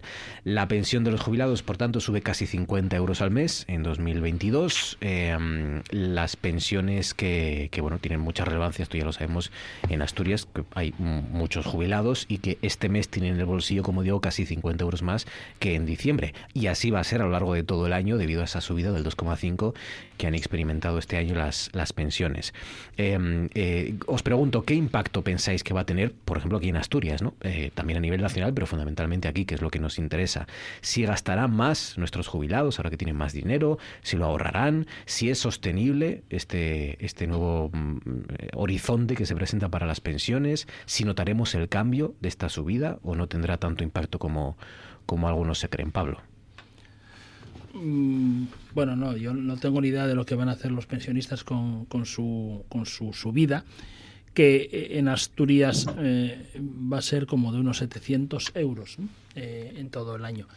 Eh, bueno, lógicamente las cuantías individuales no, no son extremadamente significativas. El problema es el problema estructural, el problema demográfico y el problema es que en Asturias, según comentó el ministro Escriba el otro día, que estuvo en Asturias, eh, hay 357.000 cotizantes para un millón de habitantes. Esto mmm, ya nos indica con claridad que cada persona de cada persona que trabaja en Asturias eh, tenemos que eh, conseguir eh, producir para nuestro propio salario y para dos pensionistas. La cuestión está clara, es insostenible. Estamos dándole al, al, mecanismo de patada hacia adelante. me parece que mm, el problema es serio porque evidentemente la pensión media en Asturias son de, es de 1.272 euros. Obviamente es una cuantía modesta. Eh, los que hemos tenido madres no viudas y no, no, no con pensiones no contributivas, pues sabemos lo que, eh, que era una, en mi caso lo que era, ¿no? Una pensión de tu madre de 500 euros, ¿no? Era, eh, en fin, se te caía el alma a los pies. en paralelo hay pensiones de, de 2.600, de 2.700 euros. Eh, todo el mundo se merece su pensión, pero el sistema no lo soporta. Entonces aquí va a haber que, como decía Fernando, vamos a sentarnos a hacer una reforma laboral que dure, vamos a sentarnos en serio para hablar de esto y para darle un, un poco de horizonte y de sentido común. Esto es insostenible. No hay ninguna posibilidad que ninguno de los cuatro participantes en esta tertulia cobre una pensión mm, eh, acorde a, lo cotizado cuando nos toque eh, jubilarnos. No, no sé qué se inventará. Eh, a lo mejor pues hay unos mecanismos nuevos, un gran inventor. Es imposible. Creo que, que este mecanismo ahora de, de revalorizarla conforme al IPC, el IPC de este año ha sido altísimo, ¿no? La subida del IPC ha sido un 6, ¿no? Un 6,7%. Vamos, es que la- el año que viene suben las pensiones un 6,7% y es que esto se cae. Claro, es que el año pasado se dijo que habría que subir las pensiones en función de lo que subiera el IPC. Eh, las pensiones han subido un 2,5%, la inflación cerró 2021 en el 6,7%. Ujú. Con lo cual al final han bajado, digamos, ¿no? El, el- poder adquisitivo. Ya, ya, pero, pero en paralelo, yo creo que lo que no, lo que no, mm, creo que lo que es un error es mm, aplicarle la misma subida a la pensión de máxima que a las mm, el mismo porcentaje, ¿no? Bueno, las no contributivas veo que tienen una subida un poquito superior, ¿no? Pero creo que habría que, que habría que ser más selectivo. Y luego pensar una cosa, e- es evidente que los políticos actúan por principios políticos. Evidentemente, en, en España hay eh, 10 eh, millones de pensionistas. eh, lógicamente son el partido político más fuerte que hay que, y, y que además se va a engrosar, ¿no? Eh, se va a engrosar cada se va a engrosar cada año. Bueno, eh, si, es, si se erige en partido político, lógicamente mm, eh, esto no cambiará, pero el sistema se irá al garete. No sé, es complicado, ¿eh? Fernando. Hombre, yo, como soy un poco más joven que Pablo, tampoco mucho, eh, me parece que los pensionistas poco, eh, poco van, a, van, a, van a poder usar, porque estamos viendo que los precios están subiendo. Eh, la inflación se está notando, las empresas empiezan a, empieza todo a subir. Entonces, con, con una inflación del 6% va a haber subidas este año y, y con las incertidumbres que hay, aunque antes hablábamos de que había buenos proyectos y podía haber actividad, es cierto que todos ahora mismo tenemos algo de miedo en el cuerpo y de, de prudencia. Entonces no creo que, que los pensionistas se lancen a, a un derroche de gastos. Eh, y más aún porque sabemos que muchas pensiones eh, no solo mantienen al pensionista, sino mantienen también a, a familias, a los hijos que están en paro y que ya no cobran, no cobran, llega un momento que se agotan las prestaciones, ¿no? Entonces, bueno, eso es un tema también. Yo estoy con, de acuerdo con, con Pablo, lo veo en mi caso, ¿eh? Eh, mi padre, en mi familia solo, mi madre no trabajaba, trabajó mi padre y tuvo tres hijos que eh, llegaron a trabajar y, una parte de sus impuestos pagaban su pensión. En mi caso, mi mujer trabaja, yo trabajo y solo tenemos un hijo, una hija que va a tener que pagar trabajar para pagar dos pensiones. Y, y la pirámide proba- mm, de- la demografía es la que es y la pirámide de población que tenemos es la que tenemos. Entonces, lo que dice Pablo, ¿qué seguimos? ¡Hala! ¿Patada para adelante? Bueno, pues esto romperá por alguna parte. Nos tendrá que, nos tocará a nosotros, a los que estamos ahora trabajando y que estamos, en caso, ya en los 50, ¿no? Arreglarlo o soportarlo. Nacho, ¿cómo arreglamos esto? Venga, te ha tocado. Es difícil, es difícil. Relacionándolo con, con una pregunta que me hicisteis antes, aquí sí que haría falta una reforma más, más largoplacista, de más largo plazo y mucho más consensuada, de nuevo, entre todos los partidos políticos y, en su caso, los, los interlocutores sociales, ¿no? a través de los, de los pactos de Toledo, que también, por cierto, se ha conseguido. ¿no? Un- hay pacto en, en relación con esta materia, también hay reciente una renovación del pacto de Toledo, hay reciente un acuerdo de diálogo social importante y hay muy reciente una, una, una ley, ¿no? El que se publicó precisamente el mismo día que la reforma laboral, la ley 21-2021, de 28 de diciembre. Bueno, a ver, el- el, el- el impacto, vamos, en particular que preguntabas, Marcos, en Asturias de la, la subida, pues como, como también dijisteis, ¿no? En gran medida se lo comerá la inflación. Si se, si se aumenta la pensión en función del, de la inflación, pues probablemente el- el- apenas, apenas se note, porque se lo la, la inflación. Eh, do- un par de, de mitos que, que creo que se, se, se intuyeron se anunciaron eh, antes, ¿no? Uno, eh, las pensiones en Asturias. Las pensiones en Asturias son las segundas más altas de España, después del Vasco. Y dos, eh, con carácter general, le cotizamos menos de lo que percibimos luego como pensión, con carácter general, por ahora, hasta ahora. Son dos pequeñas leyendas, leyendas urbanas, que hasta ahora, por lo menos, sí que se han visto compensado con una estructura demográfica de población activa y pasiva mucho mejor que la que tenemos y, sobre todo, mejor en principio de la que parece que vamos a tener. Aunque también es decir, también hay que decir que el factor de- demográfico de- de- de- es difícil proyectarlo. Vamos, es fácil proyectarlo en cuanto a, a expectativa de vida de los, de los actuales ciudadanos españoles, futuros perceptores de pensiones. Pero la estructura de población, no tanto no solo en función de la natalidad, que eso puede en su caso también ser más o menos previsible, pero mucho menos el factor migratorio. En algún otro periodo eh, de dificultad eh, de pensiones, de crecimiento económico, hubo un, un importante aporte de, de trabajadores migrantes en España eh, activos y en participación económica, en impuestos y en, y en- y en cotizaciones, que en el futuro a lo mejor también podría suplir los teóricos déficit que vamos a tener por, escasos nacimientos y por, y por muchos y por muchos mayores, ¿no? Los, los baby boomers, entre los que yo creo que nos encontramos todos los que los que aquí estamos, estamos hablando y los que vamos a provocar un importante problema de sostenibilidad. Y luego la sostenibilidad, efectivamente, eh, en la, actual regulación y muy reciente regulación eh, se han hecho dos apuestas, bueno, pues bastante, o una, alguna apuesta bastante ambiciosa, eh, o garantista de pensiones frente a algunas medidas anteriores de otra reforma del Partido Popular de 2013, ¿no? En particular, los, los factores de, revalorización y de sostenibilidad que se han suprimido o cambiado, ¿no?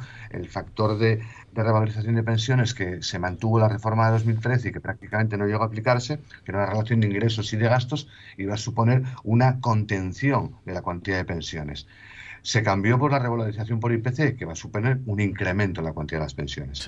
Y el otro mecanismo, que era el factor de sostenibilidad, que era un cálculo de la expectativa de vida de los jubilados en el momento de jubilarse, de modo que, de forma simplificada, a mayor expectativa de vida, menor crecimiento de la pensión, incluso pérdida de cuantía de pensión, eso también se ha suprimido. Eh, ¿Por qué se ha sustituido? Bueno, pues el primero, lo- ya lo acabo de decir, ¿no? por el tema de la inflación. Eso va a suponer un incremento de pensiones. Y el otro, por un mecanismo que llama de equidad intergeneracional, que a mí me parece de dudosa efectividad, ¿no? Por lo menos más, más, es más difícil de, ver su efectividad. Básicamente va a ser que durante 10 años, entre los años, me parece que son 23 y 32, va a haber un incremento de la cotización del 0,6%. Bueno, pues a ver si esto contribuye o puede contribuir a, evitar ese desequilibrio que en principio vamos a tener. Y si hay otro, otro factor importante, que en los últimos años se ha endurecido el acceso a la jubilación, eh, se ha fomentado eh, el incremento de los años eh, antes de la jubilación, vamos, la jubilación postergada, perdón, y se ha desincentivado, se está desin- desincentivando la jubilación anticipada, porque pese a que la edad de jubilación legal hasta hace unos pocos años era 65, la real era 62 o incluso menos. Se intenta ajustar y acercar la edad real a la edad legal. La edad legal ahora mismo está en 66 años y pico debe estar, y se tiende a acercar la real a la legal y incrementar ambas, incentivar que ambas se, se, se- incrementen, se retrasen y desincentivar con pérdidas de pensión las, las anticipaciones. Eso también puede contribuir. Pero veremos también el, equilibrio entre incentivo y desincentivo. Si se incentiva mucho con pensiones más altas, bueno, pues el, el desincentivo tiene que ser el equilibrador, porque si no, lo, lo que ganas en cotizaciones por una jubilación más tardía, lo pierdes en una más sea, alta. digamos que si, si te suben la pensión, o sea, si te dicen que vas a cobrar menos si te jubilas antes, pero, aún- pero aún así suben la pensión, la gente dirá, bueno, al final me quedo como estoy y me jubilo antes, ¿no? Eh, cobro lo que iba a cobrar y me jubilo antes, ¿no? Eh, digamos que se trata de, de- de que eso sí que sea mm, mm, menos bueno, ¿no? El jubilarte antes. Sí, sí, no, y, y si te jubilas después, pero con una pensión más alta, bueno, pues está, este- se vuelve a descompensar. De todas maneras, viendo el, el- problema que hay, o, o- no, igual el término, la palabra pro- problema igual es excesiva, ¿no? Pero bien, sabiendo que es una situación complicada que hay que, que afrontar, yo lo que he hecho en cara a la clase política es, primero, la dificultad de alcanzar consensos reales entre, entre los partidos, ¿no? Más allá de las recomendaciones del Pacto de Toledo, a la hora de aplicarlas, no, no hay consensos, ¿no? Y luego, em, que al final siempre se va lo mismo, es decir, o eh, más impuestos, más ingresos al, sistema por el sistema, por los métodos que tenemos ahora mismo, que son las cotizaciones, o vamos a retrasar la entrada de personas en, en las pensiones. Y yo creo que tendría que intentarse eh, buscar soluciones disruptivas, eh, porque igual mm, teniendo el desempleo que tenemos, confiar en que se va a generar empleo o que la gente vaya a entrar en el mercado de trabajo viendo las dificultades que hay, igual no es la solución. Igual habría, digo como, como una barbaridad, ¿eh? Eh, igual en un momento dado pues nos interesa bajar cotizaciones sociales para cre- crear empleo y, y- y esos ingresos eh, generarlos con, de- desde los impuestos generales. Pues eh, intentar negociar con Europa una subida del IVA y, que dos puntos del IVA vayan para las pensiones. Ya, el O problema sea, es que i- intentar, intentar buscar soluciones diferentes, porque siempre se está dando, eh, eso es la misma fórmula, un partido eh, pone más eh, hincapié en una parte y otro en otra. Pero yo creo que la solución a este problema, yo creo que es ser, intentar ser más, más, más, más disruptivos, mm, arriesgarse más. Sí, a ver, evidentemente se pueden financiar las pensiones con impuestos, ¿no? Y en las últimas décadas también hemos asistido a un, a un ajuste más fino, segregando qué cuantías prestacionales son a cargo de impuestos y cuáles son a cargo de cotizaciones, ¿no? Contributivas, no contributivas, fundamentalmente, pero también otras. Y en esta última reforma también. Eh, eh, pero la, a ver, eh, la cotización no deja de ser un impuesto al final, o es muy semejante a un impuesto. No, no varía mucho. El- y la clave de llevarlo a impuestos Pero un directos. impuesto que también, también te incide mucho en la creación de empleo. Eh, no tanto, no tanto. Las reducciones y incrementos de cotizaciones al final, en términos realistas, no, no, ni, ni- ni contribuyen a generar ni lo contrario, tanto como, como, como parece pretenderse o quererse. No es tan, no es tan real esa- ese, ese efecto, ese efecto que tenga la, en la generación de empleo. Mm, Se genera eh, em- empleo cuando aumenta la productividad y aumenta la riqueza en general. La- si necesitas, lo vas a generar. No, no es algo, no es algo tan, tan, tan claro, tan evidente en términos reales. ¿eh? Igual que las, en sentido contrario, las bonificaciones en, la, en las cotizaciones a la seguridad social, en la práctica no contribuyen apenas a generar empleo. Deberían quizá suprimirse incluso, salvo a lo mejor para grupos muy específicos de trabajadores particularmente afectados por situaciones de desempleo grave, ¿no? Y por Eh, ejemplo, to- to- todos esos em, tabús que hay en, ahora mismo, por ejemplo, en la izquierda, ¿no? Respecto a los planes de pensiones privados. Eh, yo, Claro, me parece que, que- eso- que es quitarte, eh, ante esa situación, mm, quitarte opciones que te pueden dar, que te pueden ayudar. Ya, pero relativamente es lo mismo que comentaste, ah, comentaste antes con el IVA. Eh, Llevarlo a financiación con un impuesto directo, eso es muy regresivo, porque el IVA lo pagan igual, eh, el IVA por comprar cualquier cosa lo pagan igual el millonario que, el, que la persona con menos recursos. Entonces, eso es No, regresivo. pero ahí, creo que a no, ver, no- no tú te debería compras, tú tienes el, el IVA, eh, el tipo es el mismo, pero la cantidad que pagas es diferente. Bueno, eh, no, no, el, el que se compra, bueno, sí, pero, por- Claro, pero- El- el- yo me compro yo me compro el vino de, de 6 euros, es lo mejor, o, los, o de 12, eh, para una fiesta gorda. Pero igual hay un, un señor que se puede pagar un vino que cuesta 70 euros, aunque tengamos el mismo tipo de, de IVA, Pero- le va a pagar más IVA que yo. En el- muchos, otros bienes, en muchos otros bienes y servicios que no tienen un, un arco de precios diferenciados tan claro, mm, no se produce esa diferencia y provoca el efecto eso regresivo. Y el, el otro, lo otro que comentaste de los planes de pensiones, otro tanto, ¿no? Los planes de pensiones privados los puede pagar el que tiene capacidad de ahorro, pero los trabajadores con, con salarios bajos, y que en España hay muchos trabajadores precarios con salarios bajos, no podrían hacerlo. Entonces, Sí, pero hay que valorar lo que- Claro, pero yo te digo que a veces lo que yo veo ¿eh? es em, el sistema de pensiones tenemos que pensarlo como algo co- como un conjunto, ¿no? Entonces dices, vale, igual no podemos eh, eh, que todo el mundo cobre de, de un sistema privado, Vale, perfecto, porque hay gente, pues eso, que tiene menos ingresos, menos rentas, y bueno, por un tema de justicia social, evitar pobreza, todas estas historias, ¿de acuerdo? Eh, hay, es- esa parte yo estoy, eh, lo entiendo y lo asumo, pero es que em, igual como un, arco ideológico está en contra, en contra de los sistemas privados, em, igual hay una parte de la población que con un sistema privado la podíamos sacar del sistema público y quitar tensiones a ese sistema y mejorar la financiación de ese conjunto. Hombre, yo creo que se podría hacer de manera de manera complementaria y voluntaria, podría ser, pero, pero extra- extrayendo, no, yo no, no podría sacar a- a- al, grupo, al grupo con mayor bueno, capacidad adquisitiva del, del- del grupo de cotizantes y pasarlo al grupo No, no, no, no, no sacarlos del grupo cotizante. Es decir, todos los españoles están cotizando, todos los, todas las personas, pero una persona que por sus ingresos tiene posibilidad de tener un plan privado, eh, si luego va, va, va a mm, eh, permite que pueda eh, seguir recibiéndolo, porque se han puesto límites ahora los planes privados, por ejemplo. sí, efectivamente, eso, eso sí, yo también creo que fue, que fue casi un error, ¿no? Porque en los planes de pensiones privadas, por supuesto que se pueden seguir haciendo. Claro, y, sí que están y una persona que va a tener la sí. una pensión más, una, claro, tampoco sé, no sé las cifras, pero una persona que va a tener una pensión máxima, eh, o una que son 2.000 euros la, la máxima, ¿no? En España, creo. 2.600 o 2.700. 1.600. Vale, pues si, si, si, si esa persona tiene ingresos y puede decir, mire, yo de los 2.600 que me tendría que pagar el Estado, quiero mm, 600 me los voy a financiar yo con, lo que yo estaba ahorrando, bueno, pues que se le dejase y, y esos 600 euros te quedan pa- para pagar eh, pensiones de gente que no tiene esa capacidad.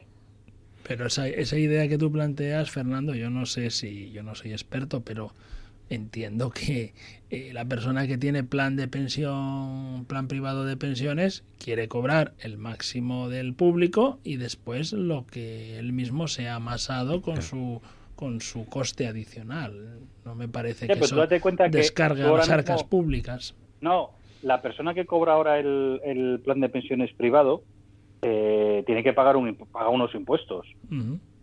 cobrar esos, esa, esa renta. Sí, sí, Entonces pero, igual... pero te la- quiero eh, decir que la pensión que él, la pensión que él va a percibir al final va a ser la de todos más más la Más suplementaria. lo que tiene el ahorrado, digamos, ¿no? Claro. Mm. Digo yo. Sí, pero si, si se le... Yo, a ver, yo lo que...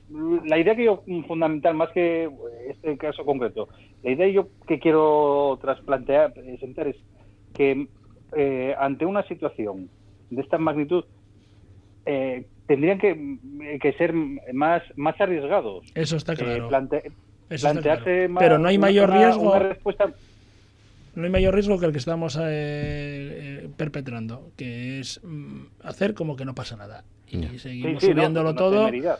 subiéndolo todo a un colectivo que tiene todo el derecho del mundo, porque la justicia social y distributiva es muy complicada. Claro que los mm, pensionistas tienen todo el derecho del mundo, pero después de una pandemia de dos años, después de que la, deuda pública se ha duplicado, después de, de que el déficit público... Pero vamos a ver, aquí alguien tiene que renunciar a algo, porque si no, esto no va a ir.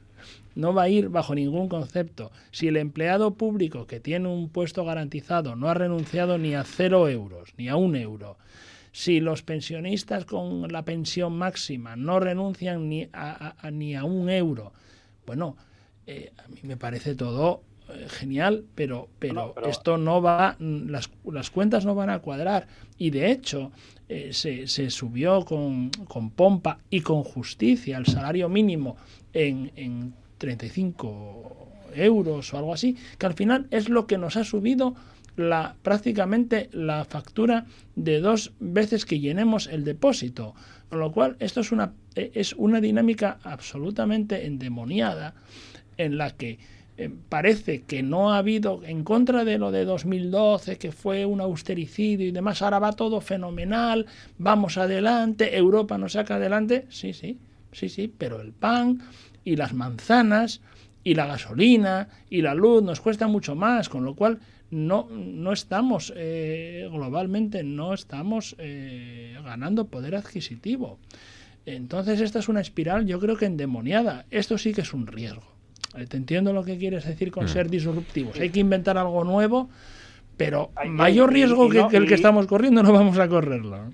y no hay que yo lo que, lo que pido a- me atrevo a pedir a los políticos es que, ab- que aborden esa situación sin sin, sin trabas ideológicas Eh, hay un consenso en el que estamos todos los españoles de acuerdo y es que eh, las pensiones eh, hay que seguir pagándolas ahí no creo que haya que nadie esté en contra Está claro. Pues. Eh, va- vamos a buscar la forma de, de buscar Sí, un sí. sistema estable Sí, o sea un sistema que nos asegure esa financiación y no tengamos miedo Hmm.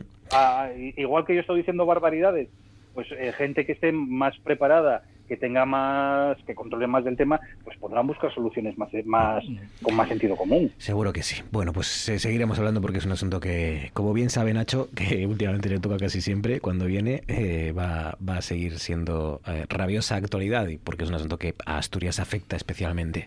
Bueno, os despido con una buena noticia y es que la selección española de balonmano, ya sabéis que es mi deporte, se ha clasificado primera de grupo, los hispanos primeros de grupo y les acompaña Suecia a semifinales. Quedaba por saber, ya, ya sabíamos que se habían clasificado, quedaba por saber si eran primero o segundo. Eh, Suecia acaba de ganar, con lo cual a Noruega, con lo cual España primera de grupo, Suecia segunda de grupo, España en semifinales como primera de grupo. Muy buena noticia. Así que veis, para que veáis, eh, que os despido con una Oye, buena noticia. Dime rápidamente. Marcos, una, pregunta como director del programa, por tema de igualdad. Hablasteis de Paul Newman, eh, hoy es la efeméride de la muerte de Ava Gardner. Ah, mira, pues ya está. Para empatar, está bien. pero, pero es que Paul Newman es mucho Paul Newman y Ava Gardner Y también. Ava Gardner, sí. Ava Gardner, mucho Ava Gardner. Es verdad. Y Fernando del Busto, Nacio González del Rey, Pablo Álvarez, gracias a los tres compañeros. Un abrazo fuerte, cuidaos mucho. Buenas noches, gracias a todos. Gracias a todos ustedes también por su confianza. La radio sigue. Nosotros les esperamos mañana a partir de las 9. Como siempre, aquí estamos mañana miércoles para hacerles compañía. Mañana horario normal de miércoles. El que viene no, ya les se lo explicaremos y les lo contaremos, pero mañana de 9 a 11. Gracias por confiar en nosotros. Disfruten de la noche. Hasta mañana.